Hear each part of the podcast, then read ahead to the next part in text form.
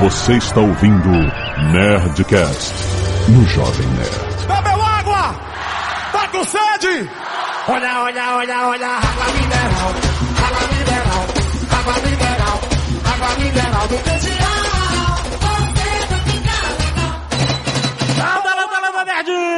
Aqui é Alexandre todo Jovem Nerd, eu tô com sede. Aqui é o Atila e que saudade de poder tomar um banho. Aqui é o Caio Gomes e lendo o protocolo Blue Hand eu já estoquei toda a minha água. Aqui é o Pirula e brace yourselves. The winter is coming. Aqui é Burrend, ah, se fosse o Inter, tudo que eu queria é um fresquinho. Boa noite, bípedes. Aqui é o Sr. K e eu caguei. Eu quero tomar banho de Evian. Aqui é o Azagal e eu tô me perguntando se tá tocando água mineral. Ah, agora. Sim, nerds, estamos aqui juntos, unidos, com o nosso time científico, nosso time galhofeiro, pra falar do caos urbano, cara. Tá acabando a água, tá acabando a energia, tá acabando a comida, tá acabando tudo. O que que vai acontecer com a gente? Vai acabar a gente. o que que acontece Não, nos... não é caos urbano, colapso urbano. né? Colapso urbano. Caos pode também. O caos é um processo que leva ao colapso total e inexorável da sociedade. Olha aí. Olha que É isso aí. bonito. Agora fiquei até emocionado. Ai, meu. Canelada.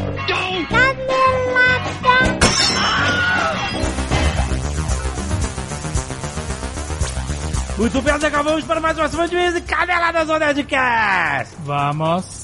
Azagal, essa semana quero falar de mais um livro da galera da editora Aleph, que é aqui super parceira do Jovem Nerd. E é um livro espetacular. Androides sonham com ovelhas elétricas? Azagal. É, eu posso dizer que eu sei se sim ou não, porque É. eu li esse livro. Olha que espetáculo esse! Pra quem não sabe, é o livro do grande escritor de ficção científica Philip K. Dick, que serviu de inspiração pro filme Blade Runner, cara. E que é legal porque não é simplesmente uma inspiração do clima, do filme. Não, é. Você consegue reconhecer Aham. momentos do filme no livro. Aham. Sabe? É claro que existem diferenças entre o filme e o livro, mas toda essa relação de organismos vivos com androides Aham. ou os replicantes, Certo. isso é muito bem definido no livro. Muito bom, cara. O Philip K. Dick, cara, é um autor reconhecido mundialmente, cara, como um dos principais autores de ficção científica. Realmente teve várias outras obras dele que foram adaptadas para o cinema, como Minority Report, Agente do Destino, Vingador do Futuro,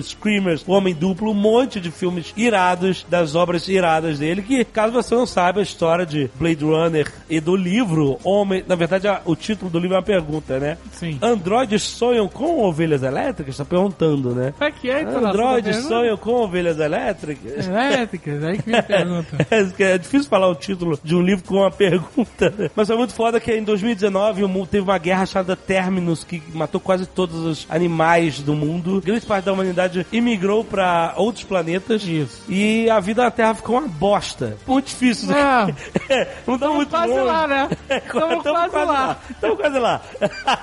e a história segue o Deckard, né? O Rick Deckard, que é um caçador de androides. E existem algumas diferenças no, no, no filme. Ele é o Harrison Ford, no seu auge de performance física, né? E, Sim, tal. sim. e já no livro ele é um cara mais velho, barrigudo, né? É casado, a mulher dele tem uma importância na história, né? Eles falam muito sobre animais no, É, tem essa questão de ter vergonha de ter um animal Elétrico, elétrico, né? né? Que é um pouco a vergonha de você ter destruído a vida no planeta. É, né? porque só as pessoas ricas é que têm animais de verdade, né? As pessoas normais, elas Que compram... ficou caríssimo. Ficou caríssimo, exatamente. Bom, e aí o que acontece? Mais ou menos a plot do filme, né? O Deckard recebe a missão de aposentar, entre aspas, né? Seis androides fugitivos que vivem ilegalmente na Terra, seis replicantes. Só que os replicantes, eles não são robôs, não são máquinas mecânicas, eles são iguais Sim, aos seres sim. humanos, são pessoas biologicamente construídas, né? Sim. Então tem toda, ó, como toda a história de Philip K. Dick, tem todo um background filosófico sobre o que, que é ético, o que, que é real, o que, que faz um humano ser um humano. Exato, né? É muito, cara, é muito maneiro, um livrão. Se você não tem, é um dos clássicos da ficção científica. Tem que ler. Tem, que, ler. tem que ler. E é um livro de fácil leitura. Isso é muito bom. Porque tem livros, né, que, Tem livro que tem desafiam. linguagem mais rebuscada,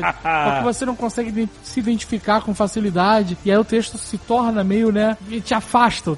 Não, vou te É, com assim. certeza, mas E esse nesse esse caso não, convida. cara. Ele, o texto te traz pra perto, você lê bem rápido. Maneiro. É um excelente livro. Agora, a edição É bom falar de um livro que eu gostei. É bom, com certeza.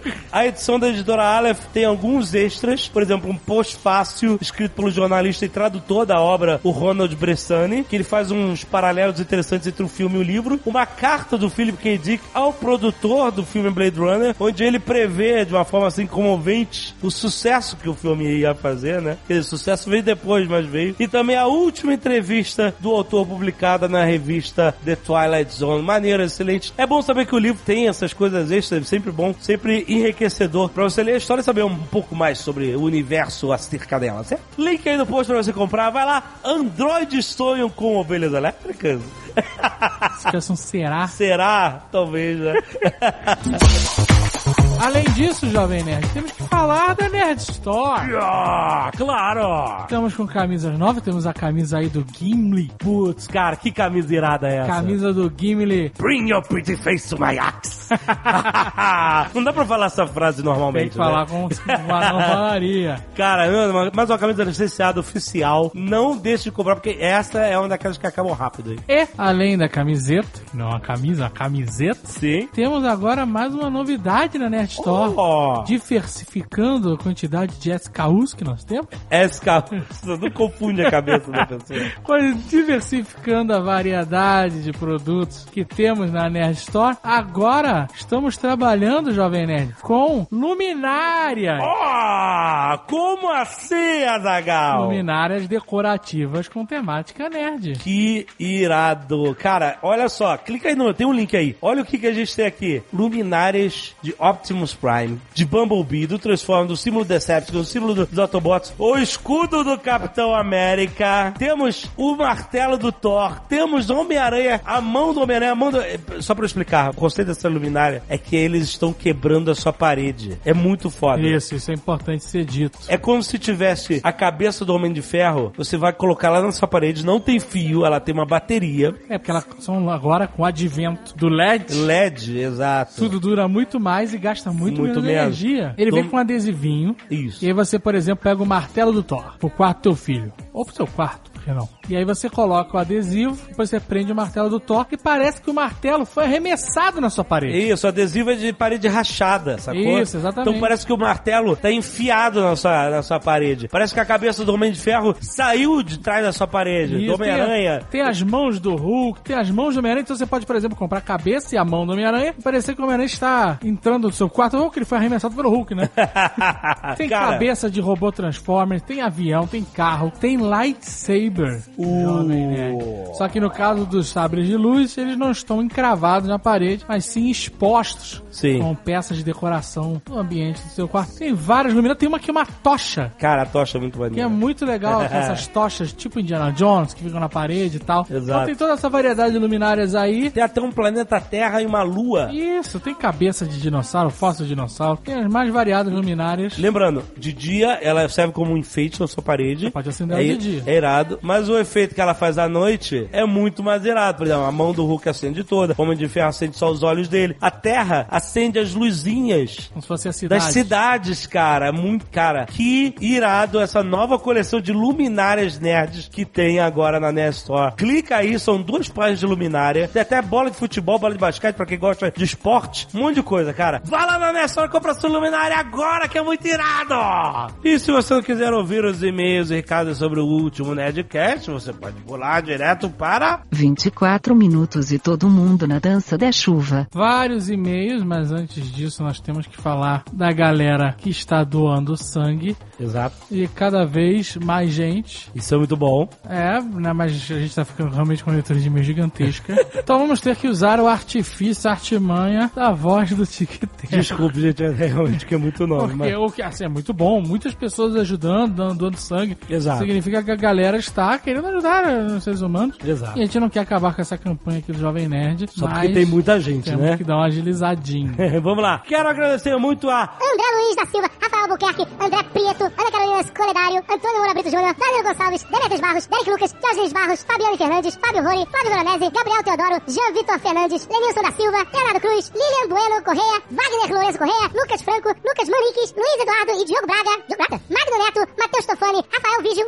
Bezerra, Juan Vargas, Sandro Sano Júnior, Tainá Vargas, Thalita Correia, Victor Pitoni, William Alexander, Walter Almeida Neto, Rodrigo Falcão, Rodrigo Ágia, Matheus Martins, Marcos Jacunha, Irwin Barbosa, Eduardo Botelho e Angélica Oliveira, Azagal. Obrigado, galera. Foi mal aí a pressa, mas é que muita gente. Mas obrigado por doar sangue, salvar vidas. Além disso, nós temos a galera do Scalp Solidário, Ah, que doa cabelo pra quem precisa, pra quem tá fazendo tratamento onde perde as madeixas. muito bom. Temos Ana Carla Mendes, Anaís Vargas, um nome diferente, com uma trema em cima do i.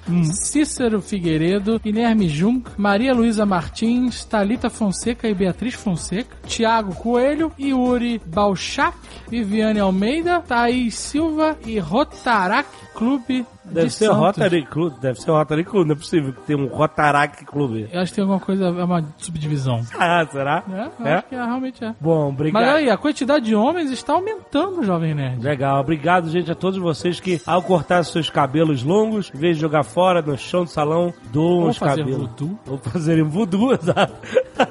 doam os seus cabelos pra quem precisa, muito bom. Vamos torcer pra quem ganha os seus cabelos não faça voodoo.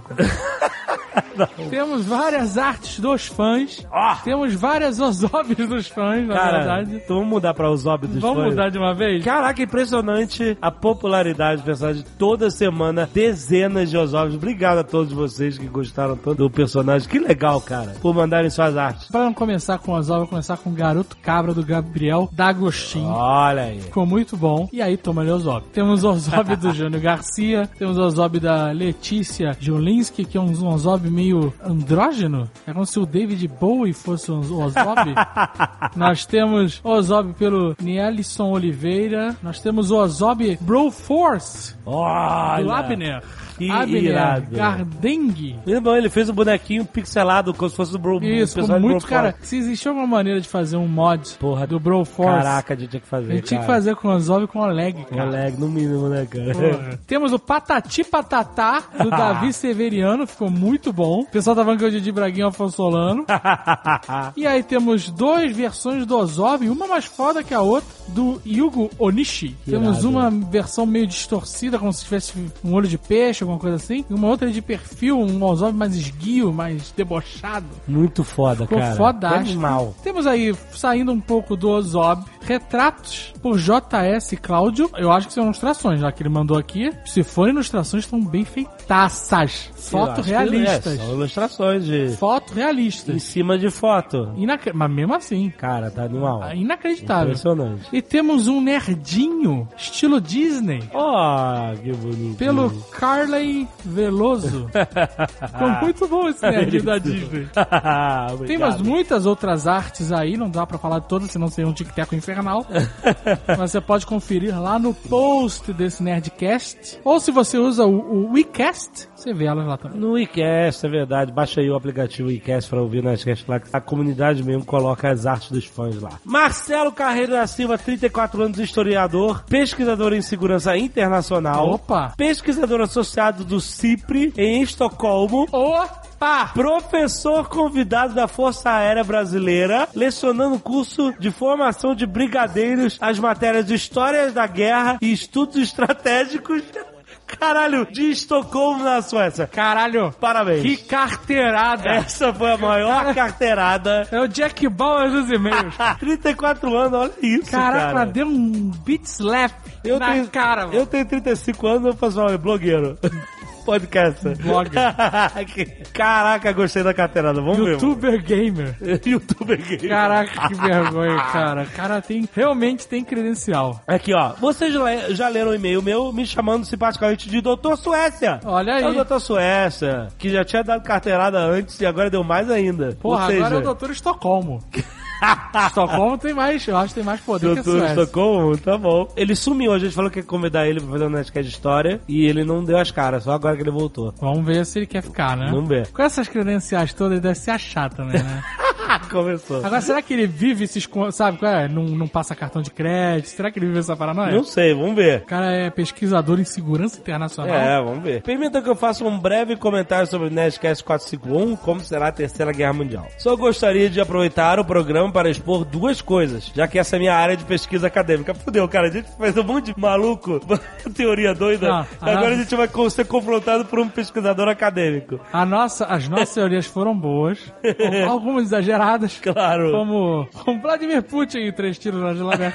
Foi um pouco, um pouco Exato. fantasioso, Aham. mas o mundo tá à beira aí, cara. Vamos daí, vamos. Explodiu um, um petardo ali na, na Ucrânia. Pois é. Vejam a imensa dificuldade que foi para desencadear a guerra global, a ponto de Blue Hand ter sido o chato do grupo por mostrar como esse processo, mesmo no RPG, que foi o papo, seria difícil de acontecer no mundo real. Isso não é pouca coisa e merece certa atenção. Diversos estudos acadêmicos, meus inclusive, olha aí, legal. Tava, tá cagando uma regra. Se ficar babaca demais, não entra no Nerdcast. Vamos ver. Demonstram como estamos vivendo uma condição de paz inédita na história da humanidade, apesar do noticiário diário nos fazer sentir o contrário. Estatísticas compiladas em longa duração demonstram que temos menos guerras com menos vítimas e menos tempo, mas ainda a violência em termos gerais nunca foi tão baixa em nossa espécie. Nunca a chance de alguém morrer assassinado foi tão baixa, sim, mesmo no Brasil, que tem uma das sociedades mais violentas do planeta, algumas das pesquisas que apontam isso chegaram ao mainstream e recomendo especialmente o livro do Dr. Steven Pinker, chamado Os Anjos Bons da Nossa Natureza. Ou seja, vivemos um- em um contexto de paz considerável e essa boa notícia merece ser enfatizada sempre. 2. Em relações internacionais, existe uma escola de pensamento que dá atenção especial ao poder militar e econômico ao conflito, em detrimento do aspecto cultural, ideal ou ideológico de cooperação. Essa escola chamada de realismo foi o que todos vocês usaram para não apenas montar o cenário da guerra global, mas também para criar as ilhas de tensão a partir da política internacional atual. Você vê, a gente teve dificuldade de explodir a guerra ali. No entanto, a escola realista vem sofrendo severas críticas, especialmente desde o final da Guerra Fria, ao não se mostrar capaz de efetivamente lidar com fenômenos correntes como globalização, integração regional, a paz democrática, que são as democracias que não fazem guerras entre si, e a cooperação internacional. Sem querer dar uma longa aula, o ponto é que a visão realista pura, como vocês utilizaram, só é hoje amplamente utilizada por grupos de intelectuais dos Estados Unidos na tentativa de justificar suas ações pelo planeta. E, mesmo assim, por lá ainda anda em baixa desde o governo Bush e o fracasso evidente de sua política externa. Assim, apesar da torcida realista, não temos tensões populacionais a excesso de produção de alimentos, o problema é a distribuição. Não temos chances de grandes guerras por recursos naturais. O livre mercado internacional foi capaz de eliminar essas tensões. E nas histórias das guerras, talvez até surpreendentemente, raras foram levadas a cabo por razões estritamente econômicas. Enfim, a realidade é sempre mais complicada do que a simples crença de que existe um grupo de pessoas poderosas manipulando a política internacional para um ganho de um grupo. Esse conspiracionismo é simplista demais para comportar uma realidade tão complexa quanto a nossa. É verdade. Agradeço a atenção e me desculpo pela verborragia. Mais uma vez, parabenizo por seu trabalho. Tá vendo? É por isso que a gente não pode chamar historiador pra. Ele ia acabar com o Ele Nerdcast. acaba com a graça. Ia ficar, não pode, não pode. Não pode, não pode, não acontecer. É, exato. Fica, fica aí em Estocolmo, cara. Ivanildo terceiro. Olha aí. Terceiro. Ah, é maneiro, hein? 18 anos, coordenador de comunicação em uma rede de estudantes liberais? Ó. Que isso? Que uma Estudantes liberais? de estudantes liberais? Não sei, cara. Isso provavelmente são inimigos dos estudantes conservadores. Com certeza. Estão se organizando em rede. Exato. São Paulo SP. Escreva este e-mail para apontar algumas caneladas que foram ditas no Nerdcast 451, como será a Terceira Guerra Mundial. Compreendo que este seja um programa de futurologia, de chute. Entretanto, o chute tem que ter alguma conexão com a realidade. Oh, boring. Boring. Vamos ver, não, vamos ver. Por isso, vale a pena corrigir algumas coisas. O cara é coordenador de liberal e tá querendo dar regra. Não? O doutor Stockholm veio cheio de carteirada. Em dado momento, Eduardo Spor afirma que como o Irã está ali do lado do Estado Islâmico, Ei, não é Ei, é ISIS. ISIS. E por isso seria mais fácil justificar um ataque ao país. Bem, muito pelo contrário, diz ele. O Irã é um dos principais opositores do Estado Islâmico. Até mesmo porque o grupo terrorista é tão extremista que prega a morte de qualquer muçulmano que não seja sunita. E isso inclui a larga maioria xiita que compõe o país. O Tucano, por sua vez, fala que uma guerra depende dos democratas saírem e os republicanos entrarem. Apesar do estereótipo de republicano redneck, o presidente Obama, que é democrata, esteve bem longe de ser um presidente pacífico. Vamos lembrar que ele autorizou os bombardeios à Líbia e aumentou os esforços no Afeganistão. Sua única atitude pacifista foi retirar as tropas do Iraque. Mesmo assim, essa ação se deve mais a um pedido do governo local do que a iniciativa própria. E deu no que deu, né? Além disso, é importante lembrar que Barack aumentou absurdamente o programa de drones iniciado na era Bush. E ele usa muito além. Além de tudo isso aí acima, temos de olhar para os candidatos antes de emitir um julgamento. Hillary Clinton é extremamente belicista. Rand Paul, que vai tentar as primárias pelo GOP, já falou mais de uma vez que o povo americano está cansado de guerras. Hum. Em algum momento, alguém falou que o Iraque bombardeou Israel na guerra Irã-Iraque, mas foi justamente o contrário. Foi Israel que bombardeou reatores nucleares em Bagdá. Israel tem uma bomba atômica. Ninguém em sã consciência taca uma bomba nuclear em um país que tem outra bomba nuclear. Isso nunca aconteceu, né? Ainda não. Ainda não. Além disso tudo, a gente tem que falar uma coisa que a gente não, não citou no programa. O quê? Que é a Jordânia, que nesse meio tempo entre o programa e a leitura de e-mails resolveu declarar guerra ao Estado Islâmico e Estado Islâmico. Caraca, é, tá, então, tá complicando. Não viu? Tá complicado. Que o Estado Islâmico, o Estado Islâmico queimou Não, o piloto. Ele É. falou que ele vai erradicar o ISIS da face da terra. Caraca. Foram palavras do primeiro-ministro lá, sei lá quem é o chefe da, daquele O país. rei? Quem manda? Falaram que vão erradicar os caras. Caraca. Emetério Neto, 43 anos, desenhista, Toronto, Canadá. Aí, o quanto você inveja? Muito. O fato de ele ser desenhista? Não.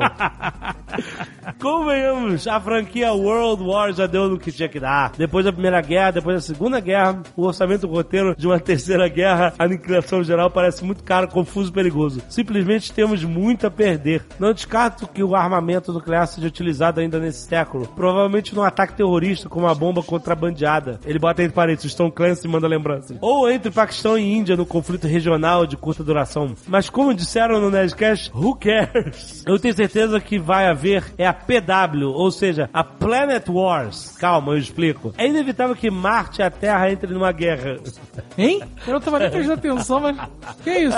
Starship Troopers? Pelos mesmos motivos que as colônias americanas se rebelaram de uma forma ou de outra contra suas metrópoles europeias. No futuro, quando a primeira e a segunda geração de humanos estiver nascida em Marte, eles vão se queixar das taxas de comércio, impostos, preços da água, da carne, da madeira, ainda mais caro que ouro e Marte, do preconceito que sofrem, etc. Nada de novo até aqui. Já viu esse filme centenas de vezes. O que diferencia esse caso dos outros na Terra é que, bem, Marte é um planeta com apenas um terço da gravidade da Terra. Os marcianos serão incrivelmente altos e frágeis. Seria doloroso e virtualmente impossível para esses humanos transplantados conhecerem a terra natal, pois seriam praticamente esmagados pela gravidade. No máximo iriam passar férias na Lua, vendo a Terra de longe e para sempre inacessível. Com o tempo, a ligação com a Terra iria ficando cada vez mais fraca, uma história saudosa que o bisavô contava. Tudo isso levaria a população humana em Marte a declarar sua independência da Terra opressora, literalmente falando. Lá por 2400, Marte seria a capital do sistema solar exterior, com base nas luas de Júpiter e Saturno. A Terra, capital do sistema solar inferior, olha o preconceito, que englobaria a submissa Lua e Mercúrio. Detalhe: o cinturão de asteroides seria uma espécie de terra de ninguém, perigosa, disputada pelos dois planetas. Seria interessante analisar a personalidade rústica dos marcianos, acostumados ao rigor de seu planeta, comparando com os terráqueos, preguiçosos, lentos, vivendo seu bem bom da Terra, com água e grama abundante. Seria como personalidades tropicais e nórdicas que vivem num loop de amor e ódio invejas mútua. Obrigado pelo espaço. Olha aí. Desculpe pelo lenga-lenga e parabéns pelo sucesso. O que, é? Você tá querendo vender algum livro de ficção científica? É, mas o cara, o cara realmente chamou a atenção. Né? Olha aí. Manda um e-mail para o Emetério Neto, que ele tem uma história de Marte pra contar.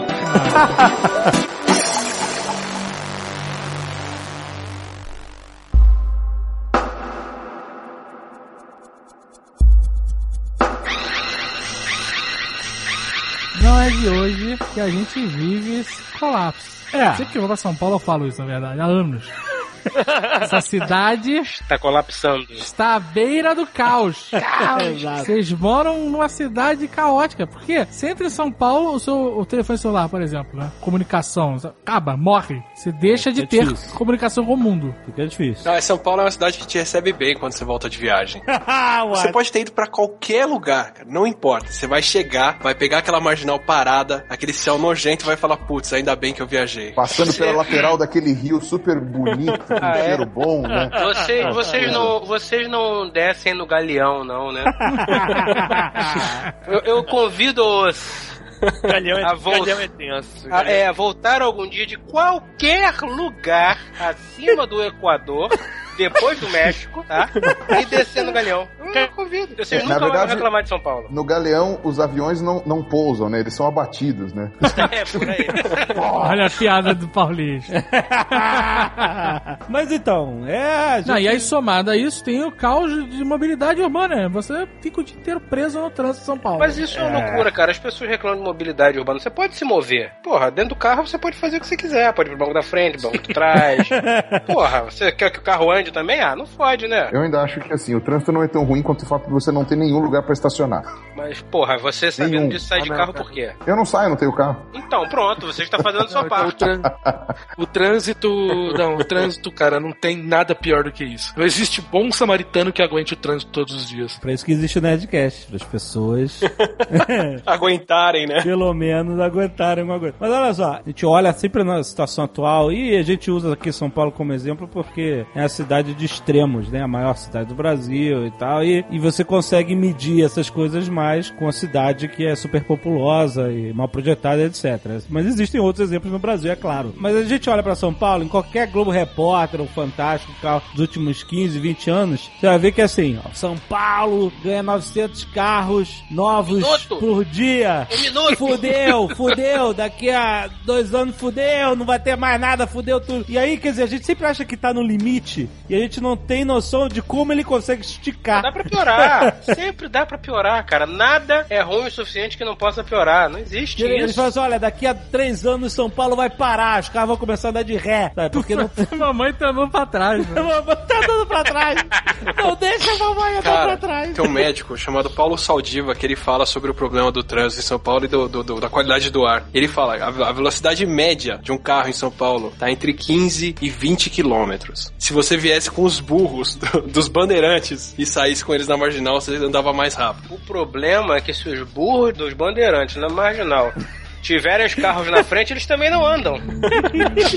E aí eu acho que você tá adicionando um problema bem maior à equação, cara. Porque vai ter burro cagando na marginal. mano. É, merda, merda, in natura no chão. Ele ia durar 10 minutos até ser atropelado por um motoboy, né? É, burro atropelado, burro cagando, burro empacado. Aí que É. você tem um problema. Imagina, imagina. O burro empacado ia andar mais rápido do que os, os carros ao redor. O único que anda em São Paulo é o Mike Terrorista. Só. É. É o E ele único. só cara. anda em São Paulo porque não tem burro na marginal. Porque se tivesse com o bicho cagando, amigo, não ia durar 5 minutos pra cair. Cara, mas posso falar uma coisa que vai deprimir quem tá ouvindo o Nerdcast agora? Ah. Você em São Paulo, pegando trânsito, e você pega um trajeto de duas horas pra ir ou voltar do trabalho, geralmente são os dois, você tá perdendo um dia de trabalho pra cada dois trabalhados. Melhor ficar desempregado. Cara, se você passa quatro horas no trânsito por dia, você trabalha oito pra passar quatro no tra... indo pro trabalho. Mas olha só, fique tranquilo que isso não é só em São Paulo, não, tá? Ah, é. Isso não é exclusividade do Paulista. É, essa, essa pica não é só sua, não. Paulistano. O Rio de Janeiro, o Rio de Janeiro tem um problema muito grave. Ele tem muito Tem menos, vários. tem muito menos carro do que São Paulo e os cariocas conseguem deixar o trânsito muito mais bagunçado. Pelo menos em São Paulo, ninguém anda. E os motoristas são previsíveis. No Rio de Janeiro, você não sabe se o cara vai subir na calçada, se ele vai pular em cima de você. É uma coisa muito louca, Não, cara. previsíveis, assim, eu não sei se previsíveis é a palavra. Eu não esperava em momento algum que um motorista em São Paulo, por exemplo, cortasse fora o braço de um ciclista e levasse com ele alguns quilômetros e depois jogasse fora. Acho que isso é um pouco imprevisível. A exceção do- confirma a regra. Foi só esse caso. Ontem eu transitei aquele, aquela instituição de ensino que eu frequento duas ou três semanas por ano e fui de táxi e voltei de táxi. No táxi da ida, eu cheguei a encher o pulmão pra falar pro cara: para que eu vou descer. Sem sacanagem, porque o cara veio cortando todo mundo. E acelerava e freava, reduzia, acelerava, freava, e- juro. Mas você encheu o pulmão, você ia gritar, para, para! Cara, eu estava, eu estava agarrado no banco, sacou? E era banco de, de corino? Que... Não, não era de corinho, ele não tava com capa, não, era aquele, aquele veludo gasto, sabe qual é? Uma pena. É, eu tava, eu estava com três apoios agarrados no banco. Três? É, as duas mãos e o cu, que travou de um jeito, meu irmão, que não saía. Sabe o que ela quer? Ela quer banho. Aqui é Acre, porra! Existe um- uma solução para o trânsito? Não, não existe em lugar nenhum no mundo. Não existe, não existe. Não. Existe, existe. Diminuir a quantidade de carro na rua, é a única. Só É. que isso ninguém quer. É a única solução. Porque, por exemplo, em Londres, eu sei que eles criaram uma, uma bolha ali no centro, e se você. Não é nem rodízio, porque você não pode entrar lá sem pagar uma putarada de uma taxa de 5 libras, alguma coisa assim. Anual. Não, não, é por dia. É por dia. Por dia? O dia que tu vai. É, por dia que você vai. As câmeras pegam a tua placa, então se você não pagar, nego te manda a multa. E a multa é uma, é uma parada gigantesca. Quer dizer, e- eles fizeram isso pra tentar diminuir o número de carros no centro. E olha que Londres tem um- uma malha ferroviária de metrô absurdamente foda. Mas o centro de Londres é muito apertado. Você imagina É, aquela coisa então.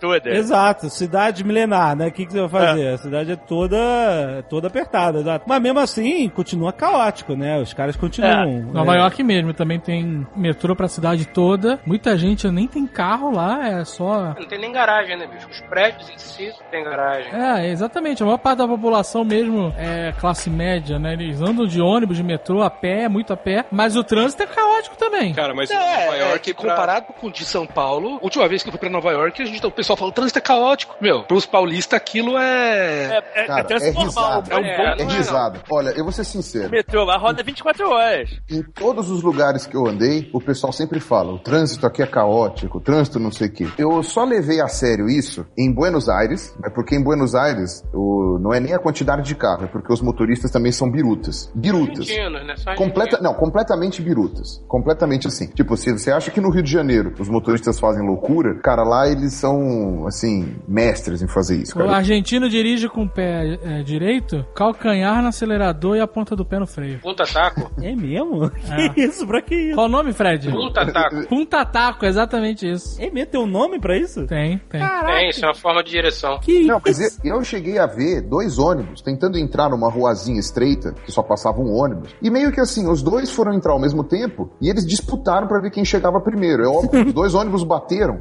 e colapsaram um do lado do outro, assim. Olha o colapso, olha o colapso. Quebrou espelhinho. Uma coisa assim que você fala, gente, será que nenhum dos dois percebeu que ia bater? Não, fala, não, eu tenho que entrar antes deles, sabe? Tipo, é possível isso. Olha, tem uma explicação clara pra isso. Eles são argentinos. Não, brasileiro é também. Mas aí é o que eu ia complementar. Buenos Aires eu realmente entendi que é pior do que São Paulo, ou pelo menos tá no mesmo nível, assim, porque uma coisa anula a outra. E Pequim. Pequim, assim, é uma cidade que aí sim, lá foi onde eu falei, nossa, aqui tem trânsito. Imagino, imagino que na Ásia deve ser É, aqui tem trânsito. E aí era mais trânsito que São Paulo. Foi o único lugar. Todos os na outros é mimimi. casa é sinistro, né? Não, mas também tem a Índia. É, Índia do que mostra é uma coisa de maluco. Porra! cara. conhecido aqui do escritório, ele disse que já foi a Índia. Ele já viajou o mundo inteiro, ponto, isso é um fato. Mas ele falou que Índia é um lugar que ele não volta e acabou. Mas por que, que você não volta? Não sei o quê. Imagina o seguinte: uma estrada gigante, que é a rua, não é uma estrada. Seis pistas, então a gente considera como uma estrada. Com aqueles micro carrinhos, aqueles lá. tatá de mil tuk-tuks e outras porras, sacou? E ele é um cara grande, ele tem quase dois metros de altura, largo. Ele sentado. Largo? Ele é largo. Largo cara e alto comprido? e largo, ele é. Ele é um ser humano daqueles padrão Rússia. Ele no banco da frente, segurando a, a, a pastinha dele, né, todo encolhido naquela merda daquele micro carro. E o motorista começa a gesticular pra ele, falar alguma coisa e gesticular, né? Aí que ele se tocou o que que era. O motorista estava falando pra ele botar a mão pra fora do carro pra sinalizar Pra avisar que ele ia virar. Pista. Porque não tem pintura de pista também, né? Cara. Irmão, essa porra é uma loucura. Cara, mas a, a Índia tem um agravante. Você pega Mumbai. Índia. você pega Mumbai, eles não podem ter prédio de mais de seis andares na cidade inteira. Por quê? Por alguma lei bizarra. Ah, deve ser pra proteger as vacas sagradas. Qualquer merda dela. As vacas não sobem mais de seis andares. Não, não. Elas têm dificuldade em voar mais que seis andares. Só seis andares.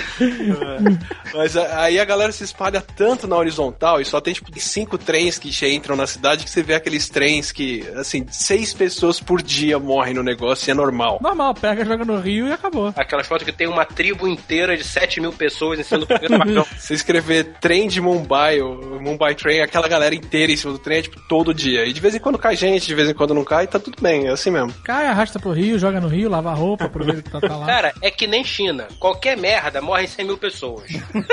Caralho. Tampa de poeira aberta, né? É, 100 mil chineses morreram. Sabe o que ela quer?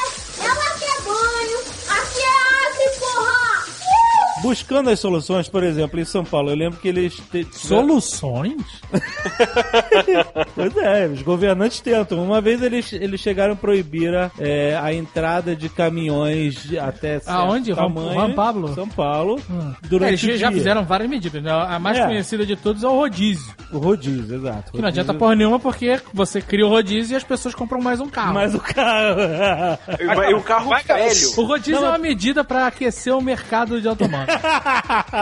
e aí teve uma época que eles falaram assim: olha, não pode entrar caminhão grande durante o dia na cidade. Aí começaram a criar as entregas noturnas. Aí a Associação de Miradores começou a reclamar: porra, meu irmão, nego fazendo barulho de entrega aí, duas horas da manhã não dá. Aí o que aconteceu? Ao mesmo tempo, como não poderiam entrar caminhões de tal tamanho na- no centro da cidade pra fazer entrega, as transportadoras começaram a, a adquirir caminhõezinhos. Pícolos caminhões. Pícolos caminhões. E esses poderiam entrar. Nicolas, caminhonete. Chamados VUCs. Então agora, São Paulo, em vez de ter um caminhão entrando na cidade, você tem três. 3, 5, 10, 12. Pra fazer o Não, serviço. você vai fazer o serviço de um. Então, cara, é muito difícil, cara. Esse problema que vocês falaram, o problema dos VUCs que o pessoal fala na área de transporte, é que o problema do caminhão grande ele vai muito além só do caminhão grande. O problema é manobrar nas ruas estreitas de São Paulo. O que o caminhão menor acaba tirando esse problema. Apesar de você ter três em vez de um, eles se movimentam muito melhor no centro do que aqueles caminhões antes que Mas andavam. você tá criando mais veículos individuais, cara. Isso vai criar mais retenções em, em afunilamentos, em tudo, cara. É bizarro. Mais acidentes, né? Mais... Mais diesel queimado. É, puta. E se fosse tudo entregue por helicóptero? Drones. Drone! Drones! Drone! Você tá aqui na sua sala, parará, de cueca, tomando uísque, aí... Ih, caralho, chegou a entrega aqui. Aí você abre a janela, entra aquela porra gigante, Abra a janela. escateta sua árvore de Natal inteira. Aí você pensa, caralho, tinha que ter desmontado essa merda. O cara deixa uma caixa e vai embora. Você tem noção do, do- de quanto tempo ia levar pra bater em drone aqui pra usar pra entregar droga em presídio, né? Peraí, peraí, peraí. Ia levar? Não. Já fazem. Já levou, já levou. Pois é, pô. Assim, na verdade, cada parada dessa, ela, ela fomenta um mercado, né? Você vê. Rodízio fomenta o mercado de carros usados, seminovos. Aí você vem, fala, caminhões maiores não podem, beleza. Aí começa. A Iveco começa a vender caminhões menores. É, exato. E aí você tem aí o- a ideia, a maravilhosa ideia dos drones. A gente poderia construir em cima dos nossos prédios drone portos. Olha aí, Né? E aí você ca- automaticamente cria a profissão de caçador de drone. Olha aí que legal. Exato. É um cara com uma porra de um patuá gigante. Patuá não, aquela tinha de caçar borboleta gigante. correndo pela rua. Ah, vai pousar ali, vou pousar ali. Corre. caído. Você tá andando na rua, daqui a pouco, pá, cai aquele drone na tua frente, cheio de gente. Aí vem aquela galera correndo, tu vai pegar o drone de cerveja, igual faz um caminhão quando bate. Exatamente. Pipa, pipa com, com fio de aço, mano. Tem uma pizzaria aí em São Paulo testando aí um drone pra entregar pizza. Ela não leva refrigerante, é Mas, mas não leva refrigerante, mas só leva uma pizza. A, NAC... Tá negociando pedra E no aí, drone. aí deu merda. Aí da a NAC tá querendo regularizar essa porra toda, porque senão vai virar outra zona essa merda de drone. Mas vai ser foda, você vai morrer sem saber. Você tá andando na rua e cai um drone, assassino na sua cara com a pizza. Com a, com a meia calabresa, meio catupiry na tua cabeça. Morre asfixiado, né? Aquela merda gruda na cara, você não consegue tirar, morre asfixiado. Sabe o que ela quer? Falou de soluções, cara. Vocês foram pra Nova York, assim. Trabalha mais ou menos o mesmo tanto de gente lá e em São Paulo e no Rio. Vocês viram quantas linhas de trem servem a É cidade? absurdo, cara. Não, cara, o, me- o metrô funciona 24 horas. Só isso já, só isso já mostra que os caras estão dispostos a fazer uma parada que funcione, E é né? realmente um, é, uma, é uma- um lugar muito prático pra você se locomover. Essa é- tanto, é, cara, vai, bota o selo babaca aí, tanto Nova York como, como Paris ou Londres.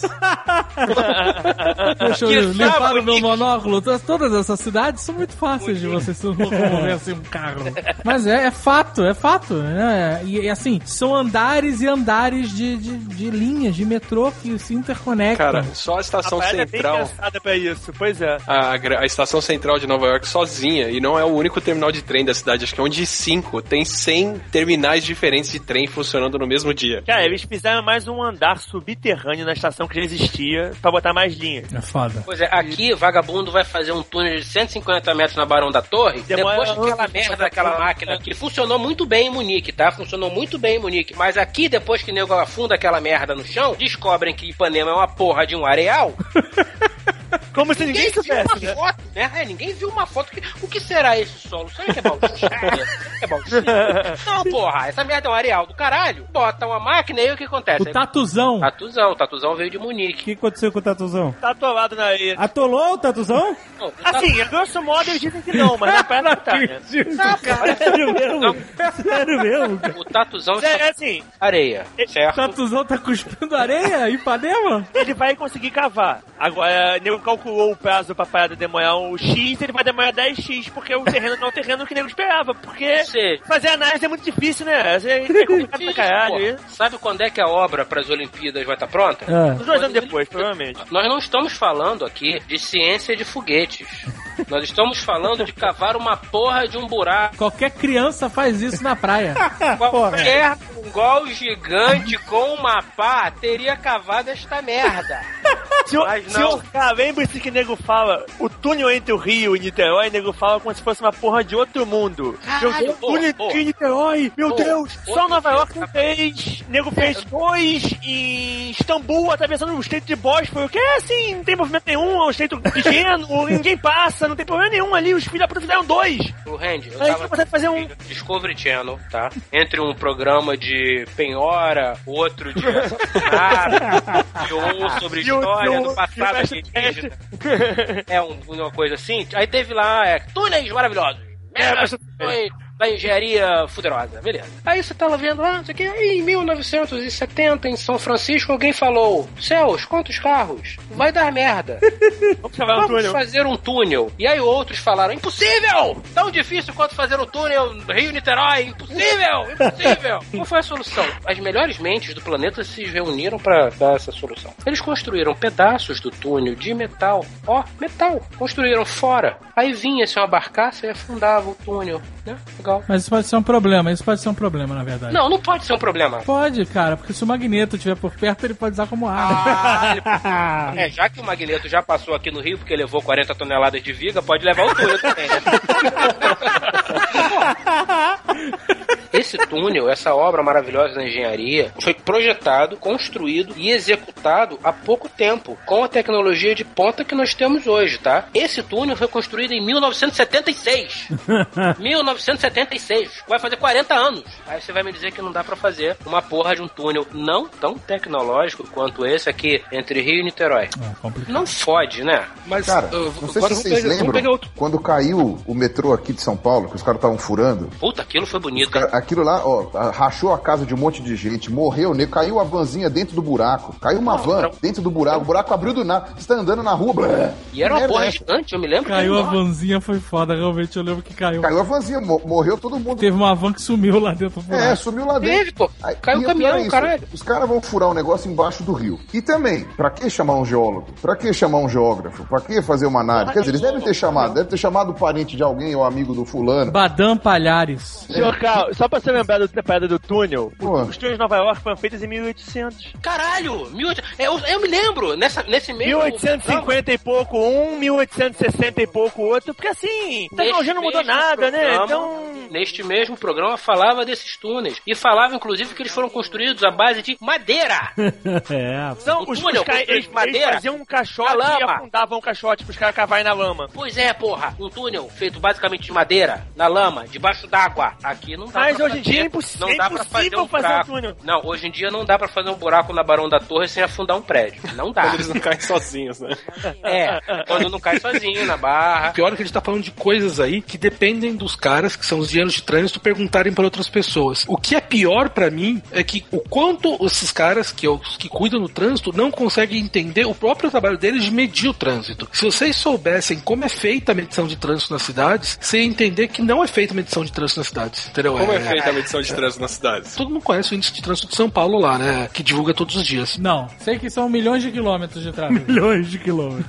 Todo dia tem um recorde novo, não dá pra saber. É, hoje em Não, São então, Paulo vamos lá. tivemos 748 quilômetros de Não, não. engarrafamento. Não, então, Só isso ouço. Não, nunca. O da CT nunca dá isso. Eu vou explicar por quê. A CT, ela faz uma medida que. Como é que funciona? Eles olham as principais avenidas da cidade, basicamente Marginal, 23, Bandeirantes, lá. E como é que é feita a medida? Alguns caras da CT, os marronzinhos, vão pra cima dos prédios Não. e de lá, de binóculo, eles vão verificando quais regiões estão paradas. Então eles falam ali dá uns 3 km de trânsito, ali dá uns Beleza. 4.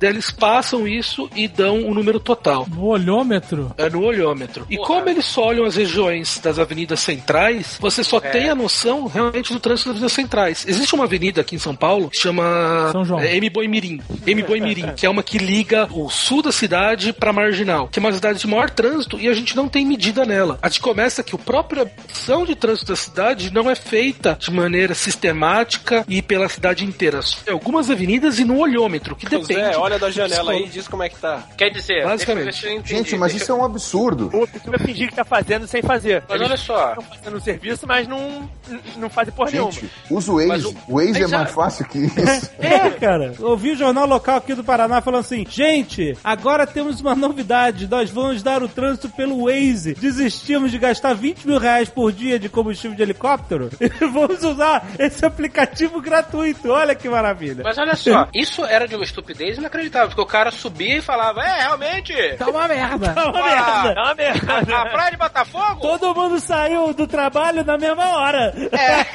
Mas, cara, você gravava, os caras gravavam todo Pô, dia? O cara grava uma vez por semana só e depois fica repetindo. Ninguém faz diferença Então, mesmo. e essa é, Cara, sem sacanagem, eu daria um dedo mindinho da mão direita, da mão esquerda, é mais menos útil, pra ligar o rádio e falar, e aí, fulano, tudo bem? Aquela música bem animada, né? Seis horas da tarde, aquela alegria, você querendo dar um tiro na cabeça dentro da porra do carro, e aquela música animada, o caralho. Aí o cara fala assim, e aí, fulano, tudo bem? Como é que tá o repórter aéreo? Como é que tá aí o trânsito, essa merda? Eu adoraria ouvir o cara falando, amigo, a praia de Botafogo tá um cu, a Rua Voluntários da Pátria fudeu, tá tudo parado, centro da cidade. Só amanhã linha amarela tá uma merda, hein? Um abraço, desligar. Que é isso todo santo dia. Como o Caio falou, não, precisa gravar várias Faz vezes. diferença, pois é. Porra, 20 mil reais por dia pra falar essa merda. Eu posso falar isso de dentro do meu carro. Em loco, olha, tá uma merda aqui. Tô parado aqui na rua, tá uma merda, tô parado. Tem o 472 parado ali no cruzamento, olha, tá ali há 20 minutos. Ninguém anda naquela merda. Repórter de trânsito vai senhor K. Porra. Queria ver você indo pra Cabo Frio nesse repórter de trânsito. Cara, como é que está Rio Manilha? É uma merda! Uma merda total! 78 km de confronto. Estou jogando paciência no capô do carro. Todo mundo já saiu do carro, tá todo mundo deitado na avenida, pegando sol, porra. Esse cheiro de lodo aqui da Rio Manilha tá ótimo. essa merda. E é por causa disso, dessa loucura que a gente vê aí, que vocês pegam e veem a medida da CET dando 200 km e a nossa da MapLink ou a da, do Waze dando 900, 950 km. Por causa que um tá olhando o cara no trânsito, igual o senhor K falar, e os outros estão olhando a cidade toda. Estão usando dados, dados tecnológicos. Queremos imagens, né? porra! Imagens! Queremos imagens! Trânsito. Aí Vários carrinhos assim, matchbox um atrás do outro. Olha, o trânsito tá parado. Matchbox. O cara faz em estúdio, né? É, faz estúdio. Olha aqui, eu ia virar pra consolação, mas parou um 472 aqui, parou, fudeu, não tem trânsito. Porra, meu irmão, vai lá. Caralho, eu quero sair desse país. Eu quero mudar. que terminou com um lamento. Sabe o que ela quer? Esses programas, cara, eu cansei de pegar e de repente ele avisou, ó, vai atrasar 10 minutos, hein? Do que eu tinha dito que ia demorar. Aí os 10 minutos que atrasa, o trânsito aumenta. Ele, ó, vai atrasar mais 20, hein? 10, é, mais 10, mais 10. Não, daí eu te conto um segredo. É que é muito difícil você medir trânsito com velocidade muito baixa. Os que são velocidade, os que são automatizados, é muito difícil você pe- pegar velocidade baixa. Então todo mundo erra quando o trânsito tá engarrafado total, assim. Inclusive, eu aprendi que em São Paulo, uma unidade de medida de tempo é vai depender do trânsito. É uma unidade real que eles usam, Mas, entendeu? mas, cara, eu, eu faço um teste normalmente quando o, o Waze começa a botar que tá vermelhinho como está andando devagar, eu já considero parado. Aham. Na minha conta mental, eu já considero como parado. Normalmente bate. Eu vou contar uma coisa aqui pra vocês. Eu não tenho orgulho disso. Ih. Tá? É uma confissão, na verdade. Ih. Eu não tenho orgulho, mas eu fiz. Mentira, eu tenho orgulho sim, que eu achei inteligente pra caralho da minha parte. O que que é? Alguns Lá meses atrás, a nossa queridíssima prefeitura estava fazendo alguma obra qualquer Rio, do Rio, Rio de Jambiar. em Rio Jambiar. Alguma obra irrelevante que certamente não resolveu porra nenhuma aqui na minha rua. Pois bem, o que que acontecia? Minha rua são duas pistas que vão, duas pistas que vêm, praticamente uma avenida. Só tínhamos duas pistas para quatro pistas. Hein? Eram quatro, virou duas, Ah. cada obra. Detalhe, continuou mão e contramão, tá? Foi muito legal. Então o que que acontecia? Sete e meia, nossos queridos trabalhadores braçais chegavam. Às oito, O desprezo na voz. em... Não, vou te contar Você é por muito escroto. Porra. Às oito, em ponto, os cavalos de aço estavam ligados. Eu moro no terceiro andar. Se eu quisesse me suicidar, eu poderia pular e cair na rua, porque a calçada é muito pequenininha. Então o que, que acontece? Quando eu digo os cavalos de aço estavam ligados, as piranhas das britadeiras estavam funcionando a todo vapor às 7h50, a 12 metros da minha cabeça. todo santo dia. Aí, um- eventualmente, isso acabou. O que, que começou a acontecer? Já que o- as obras não acabaram, continuaram os buracos, trocamos britadeiras por buzinas de carros. Aí entra a minha genialidade. Comecei a perceber isso. Buzina, buzina, buzina. Peraí, já sei. Todo santo dia, antes de dormir, e quando eu acordava, às vezes, de olho fechado, eu entrava no Waze e botava lá, tá fudido, tá fudido, tá tudo parado aqui, nada anda, tá tudo parado aqui, tá tudo parado aqui. Pra tentar desviar o trânsito da rua. Olha aí, você é um daqueles que a gente Você é gafanhoto das redes sociais. Gafanhoto. Cara, você pode me chamar até de Suzy das redes sociais. O que importa é que funcionou. Só isso que importa. Ficava eu e minha esposa que nem dois malucos. Bota, bota, bota aí que a rua tá fudida, tá parada. Bota, bota, bota. tá parada, bota. E as pessoas evitavam a rua. Aí tinha menos buzina. É verdade que eu tinha que acordar pra tomar café da manhã e ficar sacaneando o Waze. Mas pelo menos eu não ouvia a buzina. Olha aí o senhor K, olha que confissão. É. Como é que pode? Acabou já isso? Acabou, graças a Deus. Tá Agora eu bem. só, só tenho que aceitar o nosso Não tinha amigo mais carro Cenoura. passando, eles podiam fazer isso mais rápido, né? É. Agora eu só tenho que aceitar o nosso amigo Cenoura, duas e meia da manhã, triturando Fiat Uno aqui na porta. Cenoura? É, nosso amigo, o Garix. Ah, o Garix? O Ah. Garix, ele usa um uniforme cenoura para se distinguir na escuridão da noite. Ah. E aí eles param aqui e de vez em quando tem um puto que tritura alguma coisa por um acaso ali do escritório, que eu não vou dizer onde é. Eu não sei quem é o filho da puta que bota pedaço de madeira ali no escritório. e aí o cara vem triturar essa merda duas e meia da manhã. Sabe o que ela quer?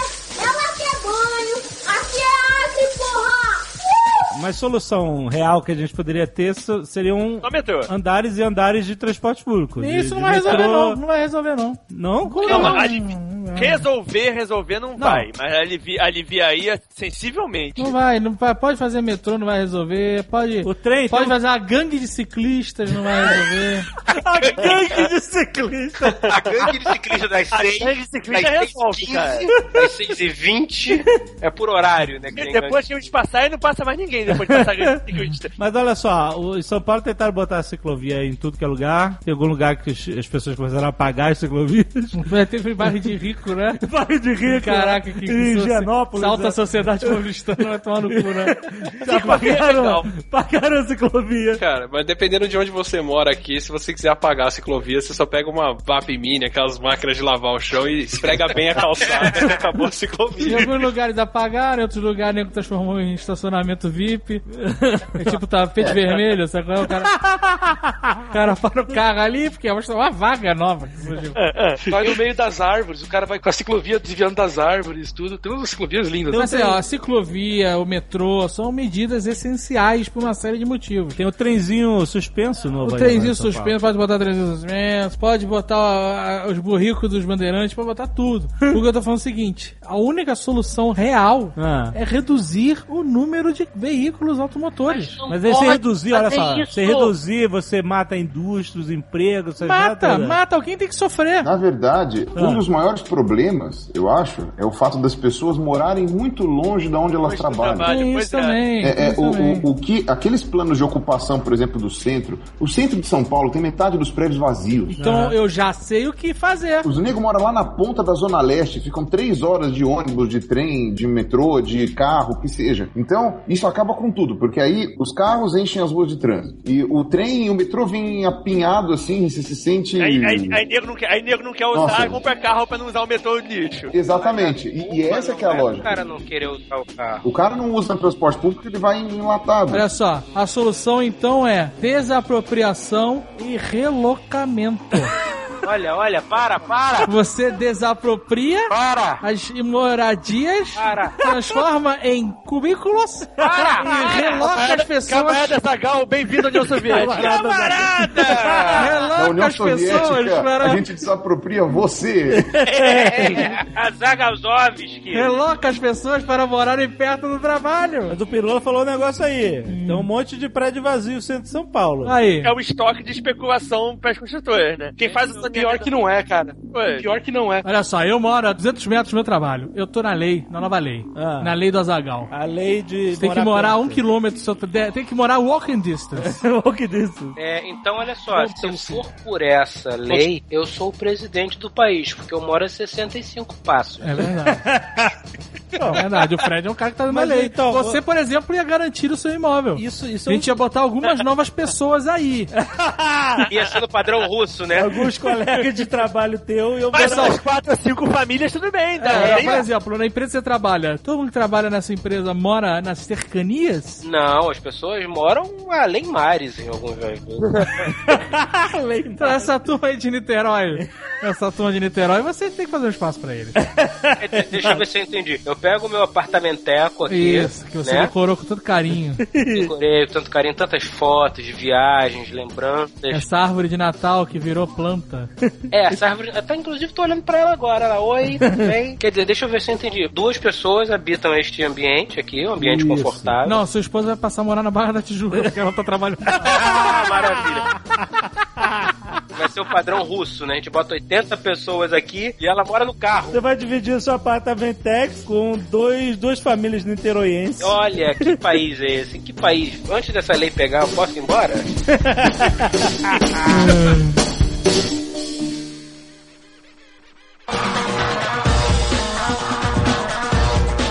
E a água? A água. Como se não fosse. A gente podia É. ficar o programa inteiro falando de trânsito, mas. Não, a culpa da água é nossa, você sabe. né? Nossa, porra, caralho. Nem foi se fuder. Não, não, pera Chega aí, ali de- Zona Sul, tem caixas de litros de água. Tô comprando, tô estocando. Peraí, deixa eu abrir minha garrafinha de água 12 meses aqui que eu já volto. É isso que eu tava pensando. Vou abrir um de 18 ali, peraí. Você que escova os dentes e gosta do barulho da água, você é culpado pelo caos. Não, não É, começa com é? isso. Banho mais longo, aquele banho Não, demorado. Não, não. Aqueles 40 minutos, lavar o saco. Tá querendo polêmica, pô. Banho demorado. Não é isso. Lava o carro, você que lava o carro. Não. Culpado. Tá botando. Você que lava a calçada com água, seu filho da puta. Que lava, lava a bunda Lava a com bunda, chuveirinho. É por isso que tem água aqui em Curitiba e no sul. Você que tem bidê, né? É por isso! Aqui ninguém lava a bunda! Não tem ducha higiênica aqui no sul. Tem mais água! Os reservatórios estão com 46%! Você vai estar falando isso pra sacanear o Marco Gomes, né? O quê? Esse agora de a culpa é sua, que lavador de Mas é a calçado. culpa. A culpa, a culpa é da população que gasta desesperadamente. Não é, tá a água maluco. é barata demais. Não- Eu acho água barata demais. O nego rega asfalto. Eu nunca entendi isso. Nem tanto regar a terra nessa plantinha. Você rega asfalto, vai nascer o quê? Vai ser um poste? Não, é pra baixar, é pra baixar a poeira. Tô falando sério, mas tá zoando. Não, não, eu tô Não é culpa, não é culpa sabe, do- disso. É a culpa Só disso não, né? extremamente disso. tá louco. Única e Não é. exclusivamente Claro que não, cara. do consumo doméstico. A cara dele, ele tá rindo falando isso. O uso residencial é 4% do uso da parada, porra. Se todo mundo do Brasil inteiro tomasse banho de uma hora por dia e ainda Acabava lavasse o o mar. carro e lavasse a calçada, ainda não ia chegar no consumo de água, nem assim, mas nem um quinto do consumo de água da indústria e da agricultura. Pois é, Ponto. Eu tô fazendo a minha parte. Eu só me lavo agora com lenços umedecidos. Que bom que você mora longe, Azagal. Que bom que você mora longe. Eu tenho cheiro de neném agora. Tenho pena do jovem nerd que está aí do seu lado. tô com pena de você agora, hein? Caraca. Não, peraí, o Pirula falou uma coisa interessante. Fale sobre indústria e a, e a agricultura. É, na verdade, assim, eu tava dando uma olhada agora, tem até um amigo meu que tava comentando isso daí, o Omaro, e ele fez uma pesquisa, levantou sobre os dados da Sabesp também e tal, me mostrou que, na verdade, a maior parte de todo o consumo de água que a gente tem é para agricultura, e a maior parte da agricultura que a gente tem é para fazer ração para gado. Puta, sabia que ia cair na carne de novo. A maior parte do consumo de água que a gente tem, na verdade, é para pecuária. Olha aí. mentira. E pra fazer álcool combustível. E para fazer álcool combustível. Mas a minha pergunta é a seguinte: Ah, outro legal. dia. Pegaram você. Outro. Não. acabou, acabou. É a Ah, carne. olha só, outro dia no Fantástico, no Fantástico mostrou assim, mostrou lá, ó, ô senhorinha, sabe essa lâmpada aqui de 60 watts? É, Essa lâmpada gasta 700 litros de água por hora pra estar acesa. por causa das hidrelétricas, é isso? É, e aí agora, Jovem Nerd? Mas não pode, não pode mais fazer a lâmpada incandescente. Não pode mais? Não, não, proibido. Mas é tão mais acolhedor. Que acolhedor. A lâmpada de LED, bonitinha, amarelinha. Não é proibido por lei? Proibido, vai, vai banir, vai sumir. Vai banir? Vai, tá banido. Caralho. Não pode mais fabricar, pode mais vender, pode fazer E essa lâmpada aqui, a loja tá ligada A aqui? loja, a loja não pode. Ah, loja. Então a gente vai ter holofotes em casa. Sabe o que ela quer? Sabe o que é mais bizarro? É que o Brasil, Brasil, país do futuro, pulmão do mundo, essa porra toda, é um dos países que tem a maior reserva de água doce do mundo, né? Sim. Nunca Era, só. ou Não é, porque a gente faz questão de sujar todos os rios que a gente tem, então... Como que a gente conseguiu entrar nessa crise? Como que a população... Cara, pensa que São Paulo tem dois rios gigantescos que cortam a cidade e que a água não pode ser usada nem pra lavar a rua. Posto dessa A água é tinha que jogar fácil, na né? rua, desfaz. Você sempre começa com o pessoal que é responsável fazendo o trabalho deles direito, né? Então você tem 30% de desperdício nos encanamentos da cidade. É dos encanamentos? É a galera que deixa a torneira aberta em casa. Eu vi falando 40%. Dentro Então você tá sendo mais generoso ainda que eu. É que seja 30%. É água pra caralho. É um terço da água que sai da, da- do reservatório que se perde no caminho. Ou seja, basicamente não deveria estar faltando água. Não. Mas olha só, eu ouvi falar que a coisa de tá faltando água, que os reservatórios estão secos e tudo, que é simplesmente por causa de falta de chuva, ouvi falar que isso é mito. Ah, é. é Cara, jura que é? Fa- ó, É ou não é? Falar que a falta de água de agora é por falta de chuva é a mesma coisa que o cara ter uma- um infarto e falar que o último hambúrguer que ele comeu foi o que causou tudo.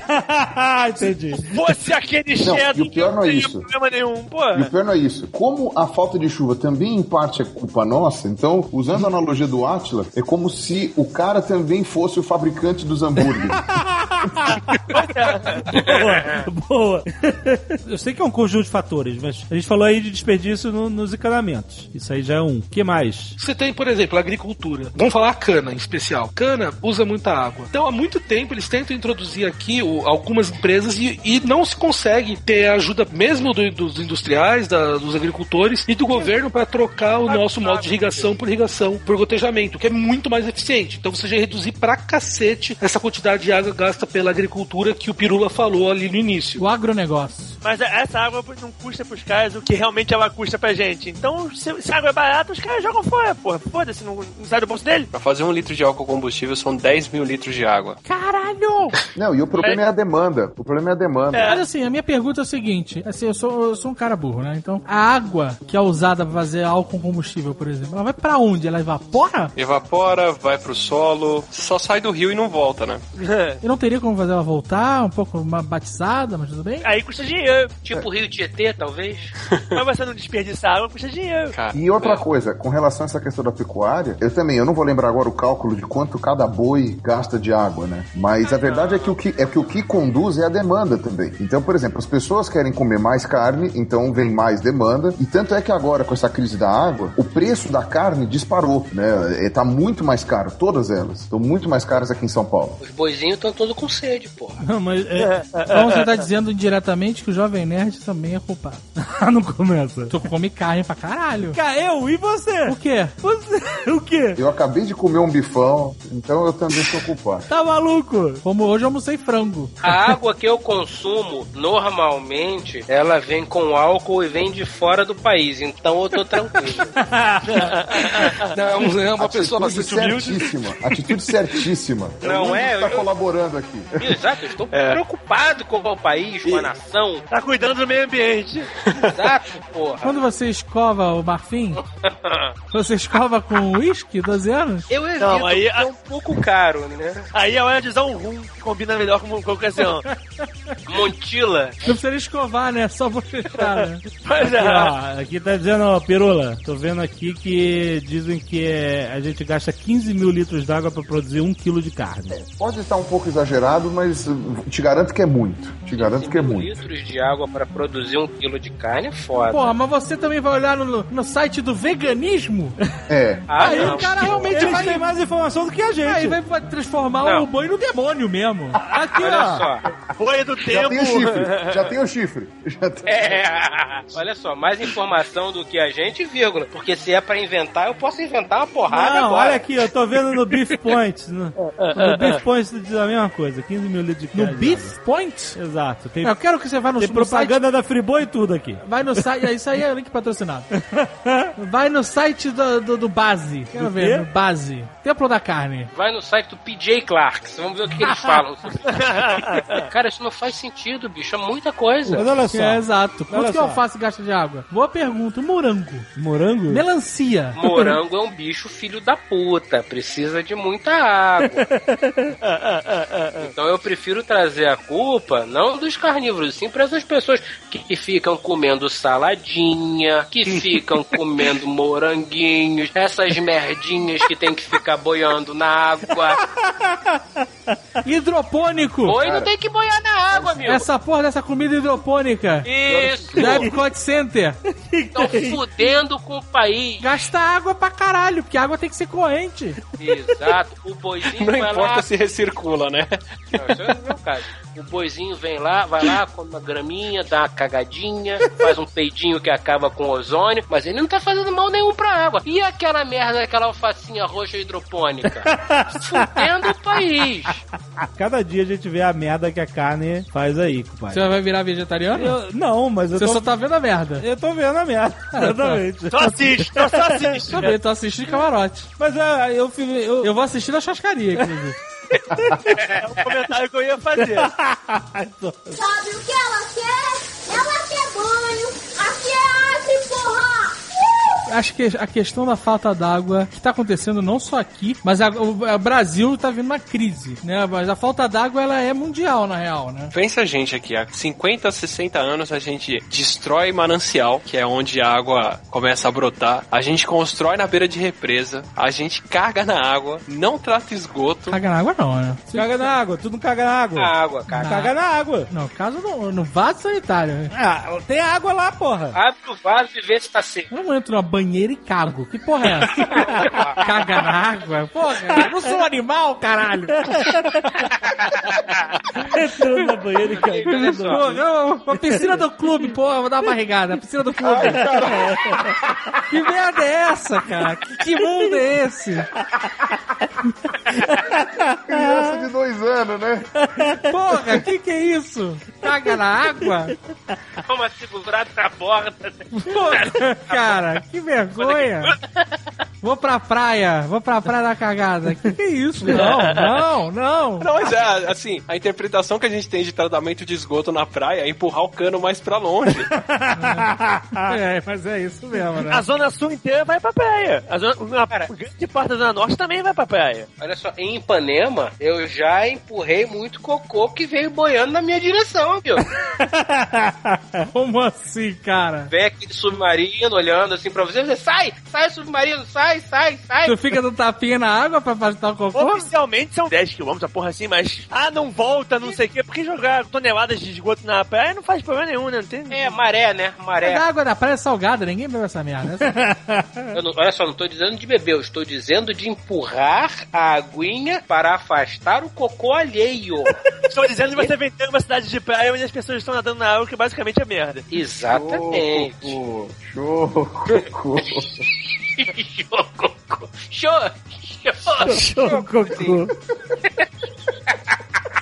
Show, show, Cocô. cocô, sai, sai, sai. E quanto mais você empurra, mais, mais rápido ele chega perto de você. É assustador. É que você faz, você empurra por cima, por baixo. isso. A água que você empurrou em puxando. cima, ela foi, ela, ela tem que, né? A voltou toda, pois é. Você tá fazendo ali um sifão. um hidrosifão. Você não tá afastando, você tá puxando pra você. Tá irrigando o cocô por cima e fazendo ele se aproximar de você.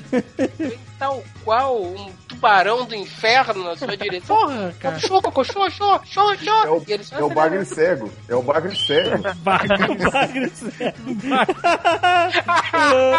Marrom. O lá vem o grande bagre cego. É. Está Ele não vindo pra olho. cima de mim. Ele não- Socorro. Aquele antebraço de anão inchado. Oh, caralho, que... que porra é essa? Um cavalo cagou aqui. Sai, sai, sai. Ai, caralho. Passando mal. Viver no Rio é uma beleza, cara. É muito bom. Nossa, desde quando tem tubarão marrom aqui, né?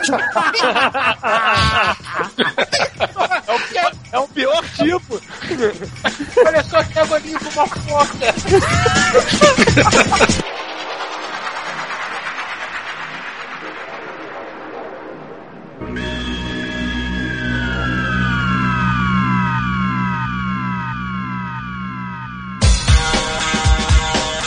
Você falou, olha, a, a falta de chuva é um fator, mas não é, não é aquele último hambúrguer que você comeu. Não é só isso, né? O que mais além disso? Além da- do, do uso, do desperdício, do uso. É, porque, pra- por exemplo, co- é, construir beira de represa, a gente vai fazer mesmo, vamos ser sinceros, ninguém vai mudar essa Ninguém vai mudar essa saber como é que a gente resolve a situação da falta d'água. É, tipo, não é só chover agora Não, não é fazer tira que vai resolver. Não. Nunca faz.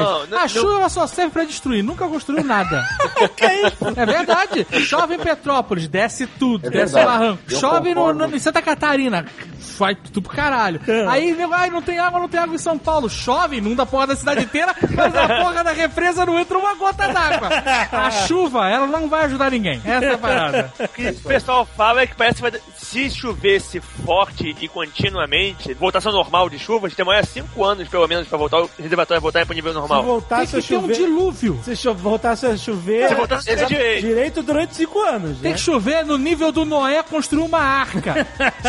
É, Exato. se chovesse a quantidade que salvasse, a gente precisava pegar dois animais de cada um. Sem- Que realmente é a solução. Realmente era Sem isso. querer né? deixar ninguém assustado, cara. A falta d'água que teve na Austrália, a falta d'água que teve na China, a falta d'água que teve na Índia, os últimos eventos todos de, de seca forte, agressiva que teve em qualquer um desses lugares, nenhuma delas levou menos de cinco anos. Aliás, isso é um A dos gente tá no começo disso. Aliás, isso é um dos melhores argumentos anticriacionistas. E você pode ver que é impossível em 40 dias encher uma porcaria de uma represa que dirá o mundo inteiro.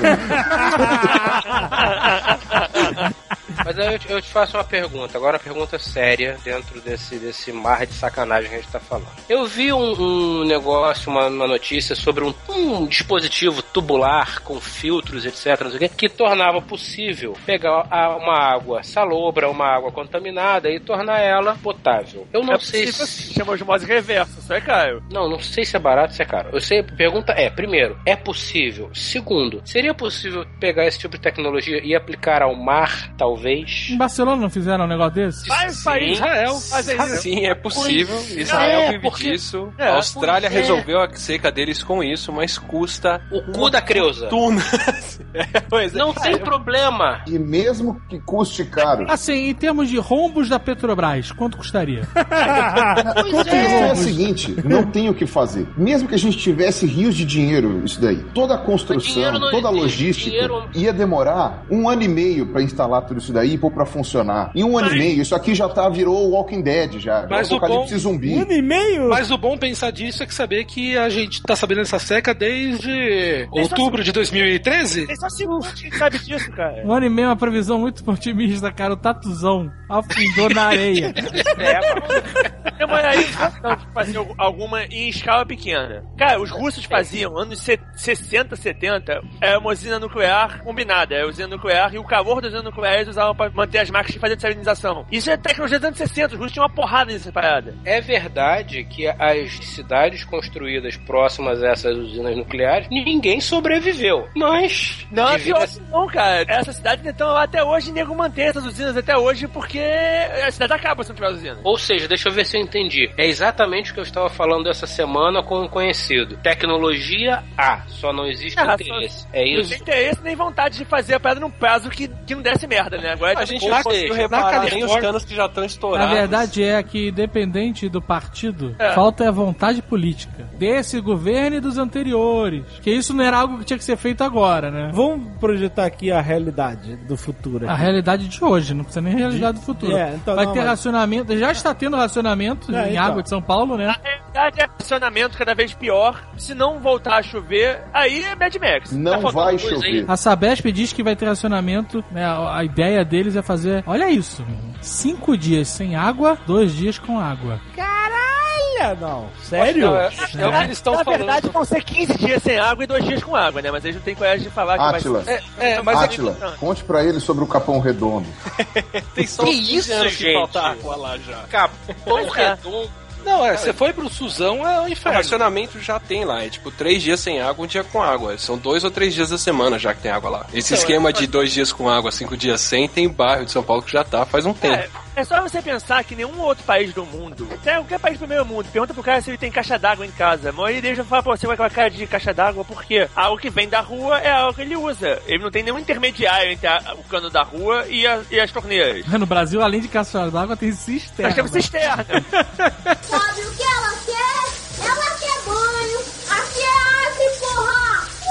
Quando você tem uma estiagem na natureza, né, uma coisa natural mesmo, que dura muito tempo, assim, que muda o, o- ecossistema do, do local, os animais que vivem ali, ela- eles, eles vão reproduzir menos, eles vão migrar, eles vão. Né, vai acontecer algum processo natural, eles vão. Vou morrer.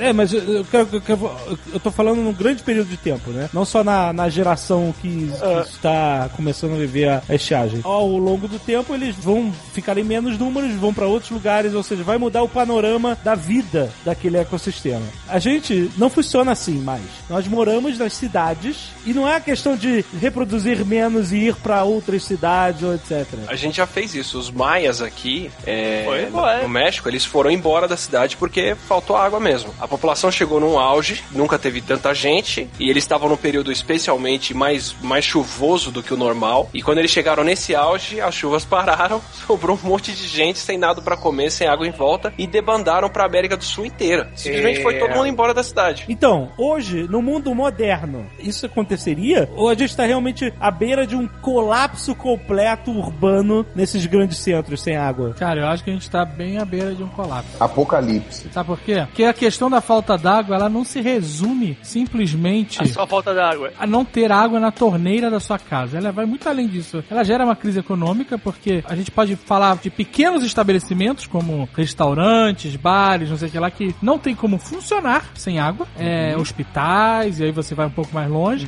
É, Escolas. é, exatamente. É, empresas, empresas. Não vão ter como funcionar. A bolsa de valores não funciona sem água. Não, e tem empresas que já estão se mudando de São Paulo porque não tem água mais, né? Empresas grandes, multinacionais. É. Além disso, além desse fator econômico, tem outros fatores, né? Existe uma regulamentação, acho que da, da Organização Mundial de Saúde, se eu não me engano, que diz que a pressão pressão da água dentro da tubulação da cidade tem que ser contínua para evitar que poluição entre nos dutos, né? É porque senão, se o duto tá quebrado, se tá passando água continuamente, a água tá vazando pra fora do cano. Se parar de passar água, toda a merda que tá em volta do cano vai entrar no cano. Então Porque quando a você gente ligar é água muito- de novo, você vai distribuir água com aquela porcaria toda. Porque a gente é muito inteligente, a gente faz esgoto do lado da, do cano de água. Então você tem a, a contaminação dessa água. Aí você fica cinco dias sem água. Quando você abre a água da sua cara, Primeiro, primeiro dia é cocôzão. né, primeiro dia, não, primeiro dia é aquele cuspe de vento do caralho, né? Que fica- e aí depois começa a cuspir lama, mano. Aí você fica o dia inteiro recolhendo lama, poluição, caralho, e no segundo dia tu usa pra dar descarga e sei lá mais o quê. Aham. Além disso, isso eu não sei se é verdade, vocês talvez confirmem também, não. Eu ouvi dizer.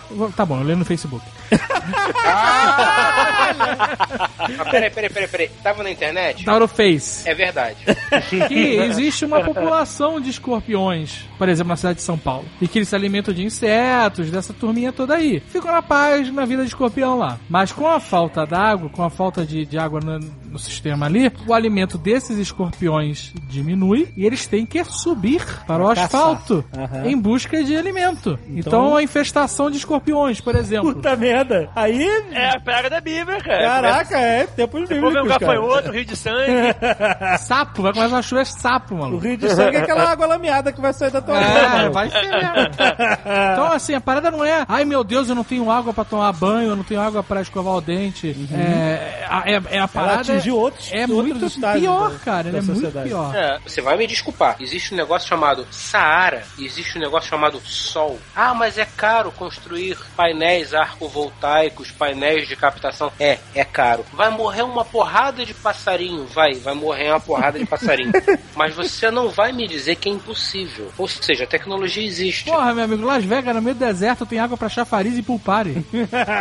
Ah, tá secando lá também. Não, o, mas Las a- Vegas- o Lago Mid tá, o Lago Mid tá, tá bem abaixo do que ele sempre foi. Não, a Califórnia tá fudida também. Não, mas isso é uma coisa que eu ia dizer. A Califórnia fica no meio do deserto. Como é que eles sobrevivem também? Eles Fica têm. na meio do deserto, fica na ponta, né? É, na ponta, né?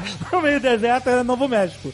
Porra, mas a gente fala, mas os caras utilizam bastante, vamos falar assim, limpar a água de esgoto. Isso a gente pode É. fazer também. Aqui a gente pode, Isso, a gente pode isso fazer. É o corre- isso é o correto a se fazer. É um É uma idiotice você, você inutilizar o, um rio jogando esgoto nele. Então todo o nosso esgoto poderia ir para uma usina de tratamento e voltar como água tratada. Isso é feito na Califórnia. Não, não é que poderia, deveria. Deveria, pois é. Ah, o Bill Gates tá bebendo água de cocô aí. Tu não viu? O ele Bill tá Gates tava bebendo água de cocô. de cocô. Tava, ele, tava ele tá. água. Ele, Ele e o tá, Bear Grylls. Ele tá. Espremeram o cocô do Gates elefante. Tá divulgando. Pessoal no circo não passa sede. tá divulgando a tecnologia aí que limpa a água de cocô. E ele, ele abriu a torneira, botou água de cocô e, e aí ficou limpa ele bebeu água de cocô. E mandou pra dentro, é. Meu irmão, o Bill Gates, nós sabemos aqui, existem fontes fidedignas que dizem que o Bill Gates é uma criatura pra lá de louca. Pra ele beber água de merda. Não, cara, a água foi É, pô, filtrada. peraí. Água de merda, vírgula, filtrada, é porque deve estar funcionando. Tá, tá funcionando. Eu não bebia, não. Ah, aqui mesmo no Brasil, né, que tava apresentando um O cara negócio que caga na água, passa você filtro botava, e você bebe? pegava água de cocô. Exatamente. Aí você joga o negócio dentro da água de cocô, mexe durante 5 minutos. Caraca, mexe no cocô? Mexe no cocô, viu? Água de cocô, água Caraca, suja. somos, viramos animais de novo. Aí mexe durante 5 minutos, aí a água de cocô fica transparente e o repórter da Globo foi lá e bebeu. Caraca, falou, que coragem. ok. Esse repórter ganhou um aumento, hein? Fala a Meu irmão. Não, é, po- Depois ele saiu dali na ambulância e foi direto pro hospital. E garrafa, bota Aí o nome botaram francês. pro povo beber, botaram pro povo beber também, pra provar água de cocô. O povo, vamos beber O povo, o povo tá achando que ótimo. Aí eles falam assim, olha, a- o gosto não é Não gosto de merda. de água, Tem um gostinho. tem um gostinho, mas a água é limpa. Não dá pra botar um limão? Bota um limãozinho pro povo, cara. Sabe o que ela quer? Du- duas questões aqui que me preocupam. A primeira é a seguinte: Lá vem. com essa falta de água de São Paulo, Vai acabar o Ramon na não, Espanha. existe alguma chance de, dos preços dos imóveis de Curitiba subirem? Você devia estar preocupado mais do que eu, Jovem Nerd. É. tá querendo É. se mudar? Não, porque a minha pergunta é a seguinte: vocês acreditam que vai ter uma espécie de êxodo? É isso que era essa a minha pergunta. Eu, Vai, acredito, eu, acredito, eu não eu acredito. acredito que vai ter algum sim. Eu acho que não vai- Confio plenamente que vai ter. Mas eu confio que o galera vai se mandar. Apesar de todo o, o crédito que eu tenho pelos políticos, eu tenho mais um crédito porque eles acham que eles vão ganhar dinheiro. Da mesma maneira da Copa, eu tenho quase toda certeza que agora vão aprovar obras de último caso com um milhão de ágio e vão transportar a água da Billings. Estão falando isso hoje É pra, pra lá. impossível, impossível. Da Billings, o, o que que é? A água da Billings É é, é imbebível. É imbebível. Mas eles vão puxar de lá. O que que é? Me explica o que que é a Billings. O único vamos lá. lugar da Isso Billings é uma represa de São Paulo. Tão grande é quanto a seguinte, a Cantareira. Billings, Tão grande a quanto a Billings ela foi feita, a Billings ela foi feita para passar é, por causa de uma usina hidrelétrica lá que Ah, de Cubatão. isso, de É, Cubatão, exatamente. Então, tem muita água de indústria, nunca foi tratada a água da Billings, muito esgoto, e a água do Rio Pinheiros, parcialmente, ela é jogada para lá na Billings É, também. não, vai- não vai mais, né? O, É, a é. usina traição não tá mandando mais. Mas um dado que parte de Santo André já é há algum tempo. Sim, mas só que É, é, aquele pedaço de Rio Grande. Né? O, o único braço da Billings que é potável e ele é separado do resto da Billings é o, é o sistema Rio Grande lá. Então Isso. esse daí pode ser. Agora, o resto, e o sistema Rio Grande também tá no, no volume morto, quase. Deixa eu ver se eu entendi rapidinho. Se eu quiser encontrar um peixe de mil olhos, é na Billings. Basicamente é isso. Eu acho que é no Tietê, mas tudo bem. Opa, então tá bom. Então vocês acreditam que vai existir um êxodo? Eu acredito que sim. Eu acredito que vai existir o apocalipse. Olha, Vai ser cara, isso. todo dia eu torço pra isso acontecer. Eu passo Mad a mão Max. no meu O divino, o divino de sunguinha, de texugo? Mad Max. texugo. Veja bem, o divino de sunguinha de texugo alimentado. Porque se não for alimentado, fodeu. Texugo vivo. Texugo vivo e alimentado. Olha só, porque a gente tá vislumbrando aqui um cenário terrível que pelo menos 5 anos de chuva normal para esse negócio se normalizar, e isso não vai acontecer, porque É. esse ano já não foi normal. E os níveis hoje estão, eu vi isso, uma comparação, que os níveis estão piores do que em 2001, quando teve o apagão. É. Da de eletricidade, sim. É, A então. eletricidade tá bem Então nós pior. temos o problema de energético que vem junto com isso. Vem na aba. de Vem na combustão. água. então, cara, um mas problema assim- de água, energético. E calma, a gente tá achando que esse negócio de cinco dias sem água, três dias com água, dois dias com água, isso vai acontecer de imediato, mas o que aconteceria? O que seria pior do que isso? 15 Falta dias sem luz. água, um dia com água Vai faltar luz. Falta de luz? Também, também. também. Falta de luz. Todo mundo desempregado. Amigos nossos botam no Facebook, 30 horas sem energia elétrica. É. Dois dias sem energia elétrica. Moro no 11 primeiro andar, obrigado. Caraca. Irmão, pega Todo mundo tudo desempregado. que você tem na geladeira e joga fora. Lixo, lixo. Joga no lixo. Comida caríssima. É porque os mercados vão ter que começar a usar gerador, outras fontes de energia pra manter. né? Fontes muito mais caras É. que a elétrica. Vai ter que viver de aquela granola que vem no saquinho, que nem o JP.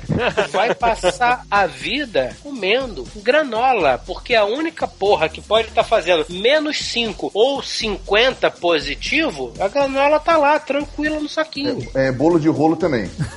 Bolo boa. so- é, é comida de guerra. Olha que cenário bonito. Você imagina assim: tem N causas que podem estar gerando essa falta d'água, certo? Sim. Se for uma anomalia meteorológica, sei lá, esquentou, esfriou a água do mar e isso tá gerando não sei o que, e é por isso que tá faltando água. É o ninho. É, o- é o ninho, é o ninho. É filha da puta, é filha da puta. Isso vai levar uns 5 anos pra normalizar, ou seja, a gente espera que chova mais nos próximos 5 anos, vai chover menos. Aham. Se não for isso, e for o que o pessoal do IPEM, que é o Instituto de Pesquisas. O INPE, perdão, o O INPE. INPE, o INPE. Instituto Nacional de Instituto Pesquisas Nacional de Espaciais. Pesquisa Se você perguntar ao pessoal que tá lá na Amazônia fazendo pesquisa, o que eles estão falando é que essa água tá faltando porque a gente desmatou tanto a Amazônia que não tem mais água evaporando pra lá e descendo pro sudeste. São os tais rios.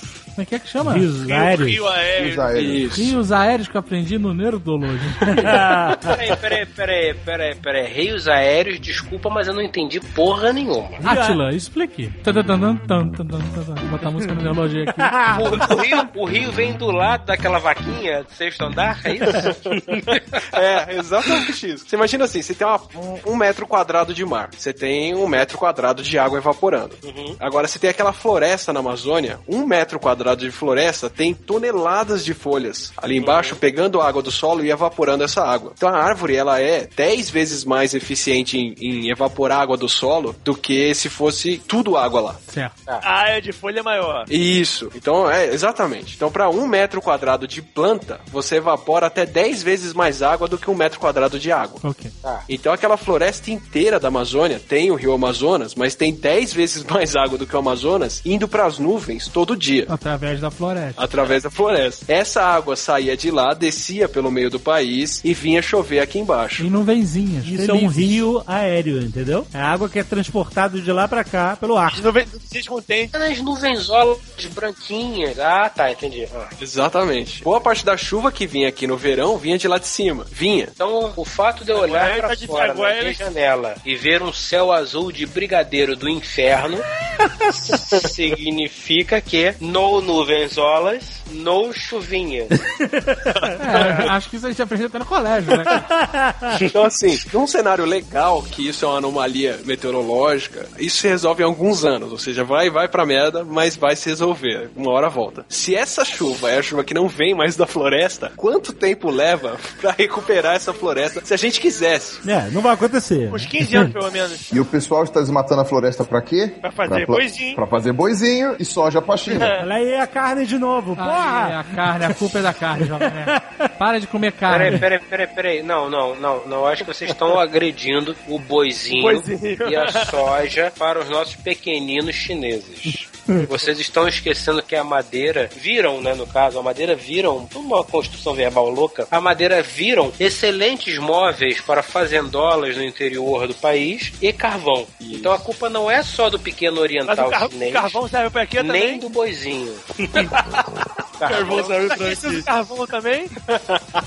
Não, e o Pra não é queimar a carne do boizinho. Que você vai pôr no espeto de madeira que você fez com a floresta. Cara, espeto de madeira. Quer dizer, fudeu, né? Não, e o pior não é isso. O pior é que construíram aquele monte de hidrelétrica lá na Amazônia, com rios que não deveriam ter hidrelétricas, porque eles são rios cheios de sedimento, então vai entupir tudo em 10, 15 anos. A produção Não de tem energia desnível, né? não tem desnível, então a produção de energia deles vai ser irrisória para resolver o problema energético. Fudeu com todo o ecossistema ali perto, fudeu com as cidades ali perto, porque já tá tendo inundação em Porto Velho já faz dois anos já. Desde que começaram as hidrelétricas do Rio Madeira, e em Porto Velho agora você só anda de barco. E tipo, tá ok, beleza. E ainda de quebra, não chove mais aqui. E Belo Monte vai salvar a gente? Ô, É, acho que tá todo mundo contemplando aqui o fim. Tá todo mundo preocupado. apocalipse, repito. Veja bem. Apocalipse. Eu tenho um taco de beisebol de alumínio que não quebra nem torce. Bate Esteja na cabeça, Fred. Deixou Não, avisar. não, não. Eu moro no terceiro andar. Os zumbis não chegam aqui. É barricar a porta e esperar, meu. Só isso que eu posso precisa de água, cara. Você vai ter Ah, que não descer. cospe, não cospe. Não cospe e não chora. Bebe xixi. Cara, tem alguns litros de uísque ali. Eu sobrevivo umas três semanas. Quem precisa de água quando existe uísque? Exato. Uma sede louca. Ai, caralho, esse uísque. Ai, ai.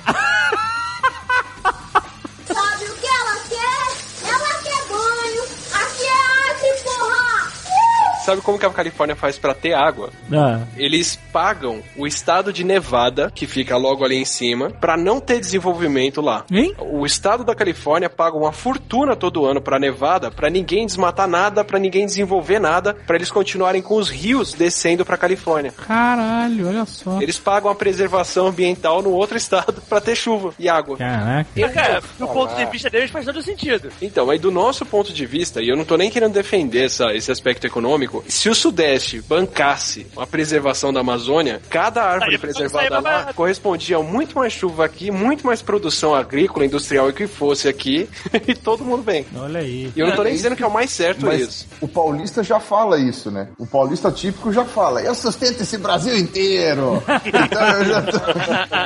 Ele acredita que ele faz isso. Tudo bem, o que, que a gente pode fazer agora, pra, não- já que a gente tá na? A gente, o povo, Não, Agora, para de escovar o dente. ir embora.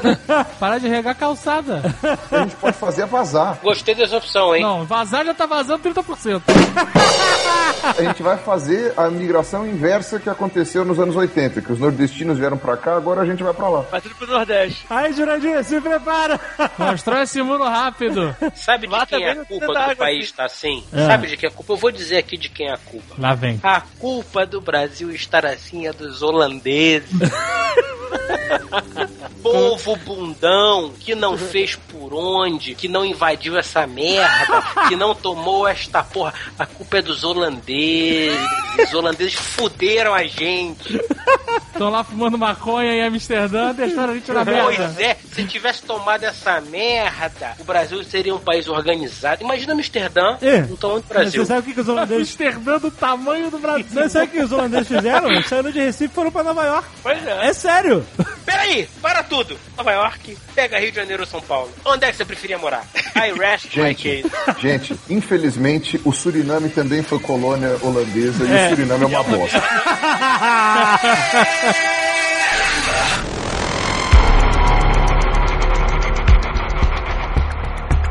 Eu vou perguntar seriamente pra vocês. Pirula falou que vai fazer a mala dele e ir embora. De fato você pretende fazer isso? Ou vai, vai mandar um lobão? Ou vai, é, vai mandar um... Vou dar uma de lobão. Olha, eu não sei, viu? Mas eu, eu tô pensando nisso cada dia mais sério. Mas você vai pra algum lugar do Brasil que tem água ou você vai... Ah, eu não sei. Eu tô pensando em Canadá, ir. vamos? eu- não, não. Vamos todo mundo pro Canadá. Tem que ser um lugar barato. Tem que ser um lugar barato, né? Então, Não, eles querem que você vá pra lá. é, pra ser. Eles pra- chamam, vem, vem pro Canadá, é frio, mas é gostoso.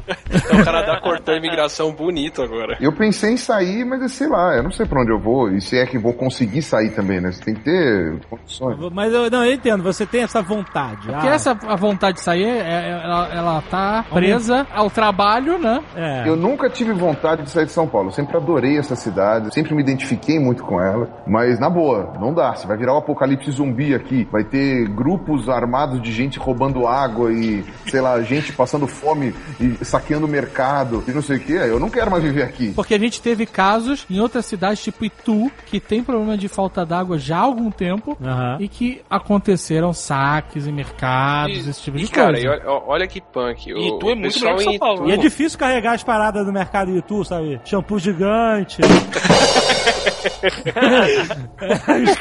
Cor de dente gigante. Você não precisa escolher, você precisa de água, caralho. Garrafa de 100 Galão litros. de, de 100 litros. E agora as garrafas são fininhas, é uma merda. naquela- É difícil de segurar. YouTube é mais complicado. Sabe o que ela quer? Ela quer banho. Aqui é arte, porra! Caio Gomes, que tá estocando água em casa e mandou foto pra gente pra Mandou comprovar. foto, é, tá estocando mesmo, cara. Você vai ficar em São Paulo cuidando do seu reino de água? Não, cara. é- Ele quer ser o dono da cidade, cara. Ele já tá Por enquanto tá isso. planejando vender essa água logo mais. né? É um investimento, né? É um investimento. Será o governador aqui de São Paulo. É. Cara, é difícil, assim. Pra quem tem emprego aqui, é difícil você imaginar o que você vai sair. É, eu ainda tenho aquela esperança na nossa capacidade de fazer obras superfaturadas, que o pessoal vai dar algum jeito de, de, de última hora, fazer alguma coisa. Billings com água cheia de cocô. Assim, eu fico pensando alternativas que a gente teria, assim. E concordo com a Atila que em cinco anos o clima não vai melhorar, mas as soluções que a gente teria seria a Billings, seria o Guarani. Não tem muita coisa que além disso poderiam fazer. Se nada disso ficar, é, é, eu concordo com o Pirula ali. A gente tem que começar a pensar em outros lugares que, que não vão estar nessa merda total. Cara, assim. desculpa, eu lembrei disso agora. Pra quem tá tomando água aqui em São Paulo, é. Torneira que você diz. Isso, e e é, é- é um ponto que eu, eu, não, eu não sei se estão investigando ou não essa situação na água, mas é assim. É, Pelo amor de Deus, compre pelo menos um filtro bom. o, um dos o Luiz Bento, que é um amigo meu, ele trabalhou com qualidade de água de lagoa e ele viu que se você mexe em um canto de uma lagoa que tem o sedimento depositado no fundo, o mercúrio que ficou acumulado nesse fundo contamina a lagoa Água inteira. toda. Caralho. Então assim, são anos e anos e anos de metal pesado indo parar na água, porque a água tá acumulando toda numa reserva só, e esse mercúrio vai sedimentando no fundo. Então a água tá boa porque o mercúrio tá indo parar no fundo por décadas. Sim. Décadas e décadas. Não é que a gente tá remexendo esse fundo agora. É que tá a água que tá tomando, vindo né? agora, ela vem de um buraco nesse fundo. Caralho, cara. Meu é Deus. Fudido, né? Fudido Assim. você vai pensar. Agora deixa eu perguntar: pessoas que moram em casa, né? Meu pai, por exemplo, meu pai mora numa casa. E ele tem um poço artesiano, ele mora no Rio de Janeiro, no caso. E aí esse poço artesiano tem água pra valer. Do lençol freático, é isso? Sim. Teu pai pega água do lençol freático? Sim, sim, meu pai não paga água há muito tempo. É, é, é. Que Ele usa essa água. É legal isso? Como assim é legal? Você pode pedir autorização. Oficialmente falando, você tem que notificar a SEDAI e pagar pelo uso do poço, mas eu acho que ninguém faz isso. Ah, a gente notificou, a gente notificou. tá tudo notificado. Eu, eu quero saber o seguinte: a população pode fazer isso? Isso é uma solução pra quem mora em casa, por exemplo? é, É, tá se você tiver como pegar água e testar água, sim, mas normalmente depende do lugar, a água é toda contaminada. É, a gente tem a sorte que a gente tá em cima do maior aquífero do mundo, né? Que é o aquífero Guarani, mas a gente tem o azar de já tá contaminando partes dele. Já o tá aquífero- contaminando, já tira mais água do que ele repõe. É. Isso. É, Estamos É que assim- secando, secando ele e estamos contaminando. Vamos ligar o método eu não penso na manhã, mas foda-se. O aquífero, ele é grande pra cacete. Ele, se a gente fosse utilizar ele até secar, estimativas no consumo de água atual mundial, a gente teria água nele por mil anos pro mundo inteiro. Pô, tá ótimo. Ele é ridiculamente grande. Então, óbvio que se a gente for pensar para gerações futuras, a gente tá fazendo a merda. Mas na situação atual, de caos total, é, o pessoal vai ter que ligar o foda-se pra isso. E, eu- e é muito triste. Aonde é e qual profundidade? Meio do país todo, praticamente. O aquífero É, é varia todo- bastante essa profundidade. Embaixo de todo o sul do Brasil é um super lago de água, entre aspas. Mas peraí, qual é a profundidade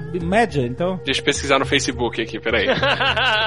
Não, eu li em algum lugar que existe um irmão gêmeo do Rio Amazonas a tipo 4 mil metros de profundidade, embaixo do Rio Amazonas. Também. Isso é lá. Isso é a água do Amazonas que infiltra pelo Isso é solo água e corre junto com ele. E corre junto com ele. Mas 4 mil metros, é, É. coisa pra caralho. Não, é- não, é- não sei se chega a ser tão profundo. Eu vou né? dar um número. O aquífero Guarani, ele tem uma área, área, não tô falando de profundidade, de volume, de 1 milhão e 200 mil quilômetros quadrados de água. Hum. O Brasil tem mais ou menos 8 milhões de quilômetros quadrados, então vai, ele ocupa mais ou menos um oitavo da área do Brasil. É muita água. É, ele tá de 300 metros de profundidade a um pouco mais de um quilômetro. Dá pra lavar alguns, como direi, algumas calçadas. né? Cara, mas Dá assim, pra fazer um chafariz na plantinha. Quiçá, como disse o Dave, até mesmo pra lavar o mármore, não. Como é que é que você falou? Achei muito simpático da sua parte, me chamar de elefante. Como é que é? É o... o Marfim. o- Marfim. Marfim! Obrigado. É um sorriso bonito, sorriso branco. Mas tem, tem algumas Pra- cidades que usam o, o aquífero como, tipo, a fonte principal de água da cidade. É, a minha irmã mora em Araraquara, que lá usa. E são lugares bem legais, porque depois de um tempo começa a abrir buraco no chão, porque a água Vai- saiu de lá. tirando a água, é, vai cedendo o chão, é bom que os pezinhos vão, vão caindo também. Dá um gás na construção civil. Em São Paulo, parte da demora por ação e por tudo que tá acontecendo é porque, primeiro, o racionamento é sempre na periferia, que já começou faz Claro. tempo que a gente vê. Ah, não, sim, é. O nego tá chiando agora porque o racionamento tá chegando É. nos bairros mais nobres. Tá chegando, Mas tá chegando até- quem importa, né? Até chegar lá, os condomínios maiores e quem tem casa grande e grana já fez poço artesiano e tá, escapou dessa. Mas a minha pergunta é a seguinte: a gente tá falando muito de São Paulo, não sei o que lá. Mas o Rio de Janeiro não tá- não tá longe desse, desse mesmo caos, né? E o BH também. Cara, eu acho que se bobear, o Rio de Janeiro tá pior que São Paulo. Só que tá cara. chegando o carnaval e ninguém tá nem aí. E o Rio foi uma surpresa, assim, uma, entre aspas, uma surpresa, porque ninguém tá falando e do nada, agora duas represas já estão em situação calamitosa, as duas maiores. Então é. O Rio, se bobear, tá pior que São Paulo. Eu acho que é normal do político não querer ficar falando, ei gente, olha aí, durante o meu governo tá acabando a água. Mas é Que é uma loucura, né, cara? As Ele- pessoas vão passar por situações de merda, Ele- podem morrer. ele E o cara não tá falando não nada, fala, cara. Não fala pra não alarmar e não causar problemas. Pra ele, né? Pra ele, exato. Coisa de carioca, viu? Não, Ah, mas bom. em São Paulo fizeram a mesma coisa também, porra. Bebe mercúrio aí, mano.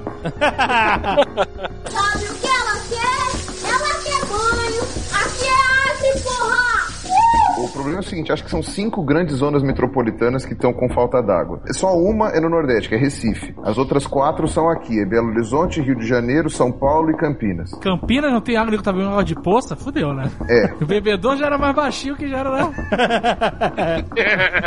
Ai, meu Deus do céu. Quer dizer que Curitiba, por enquanto, tá tranquilo. A gente pode ficar tranquilo aqui, né? Né? A gente vai, vai receber uma porra de paulista aqui agora. A gente vai fazer, a gente vai fazer uma visita pra vocês aí. Quero ver vocês ficarem tranquilos com 6 milhões de paulistas, cariocas. Ah, eu vou botar meu apartamento pra vender na hora, mano. Faz a Eu barricada. vou começar a comprar imóveis agora, porque essa bolha vai inflar. Aí, vai, Vai inflar, malandro. Eu vou verdade. comprar, começar a fazer crediário e tudo que é banco. Pensamento empreendedor. Pior não vai ser a bolha de imobiliária, vai ser a bolha de comida gourmet, que vai custar uma fortuna. Vai ser De tudo desidratado agora, né? Imagina a estrada que liga os dois um monte de food truck indo de São Paulo pra Curitiba. É, imagina o preço da paleta.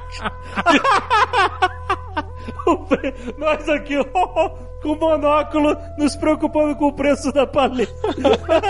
Ô, Zagal, vai ter é com o preço da Evian e da Perrier pra tomar banho, mano.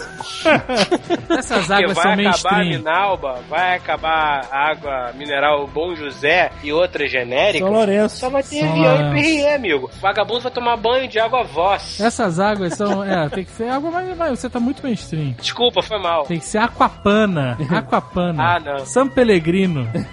San Pellegrino a gente vai usar pra diluir, né? Pra não ficar tão caro. Ácido na pele, A né? pior coisa ia ser que, tipo, vai, vai abrir sete pizzarias por quarteirão em Curitiba. Cara, mas a gente vai ter pizza boa finalmente. Não, gente, é, isso é verdade. Sabe o que ela quer? Ela quer banho. Aqui é Acre, porra! Átila, você que tá aí em São Paulo agora, forçado, Tô perplexo em São Paulo. tava tão tranquilão, aí voltou pra São Paulo na melhor hora. qual, é o, qual é o seu planejamento aí? Escolheu a dedo. Cara, eu, eu realmente não sei o que vai ser aqui. Por enquanto tô preso por emprego, por tudo, mas é, eu realmente não sei o que que vai ser da cidade. Porque a gente tem pelo menos um ano e meio aí até os caras conseguirem fazer a, a ligação com outras fontes de água. E eu duvido muito que isso vai resolver por muito tempo também, porque não deve chover pelos próximos anos aqui. Eu só espero que isso melhore um pouco a vida de quem for pro interior, sabe? Que, que os trabalhos e as empresas se espalhem um pouco e diminua trânsito, diminua tudo aqui, que as pessoas tenham uma qualidade melhor de vida. Caralho, a solução pro trânsito de São Paulo. aí, cara. A gente não sabia, mas estão fazendo isso pelo nosso bem, né? É o plano de. de, de planeja- é. o planejamento urbano, né? Porra, cara. Tem dedo de urbanista aí. Tem alguém com a torneira aberta falando isso não é a falta d'água que São Paulo quer, mas é a falta d'água que São Paulo precisa.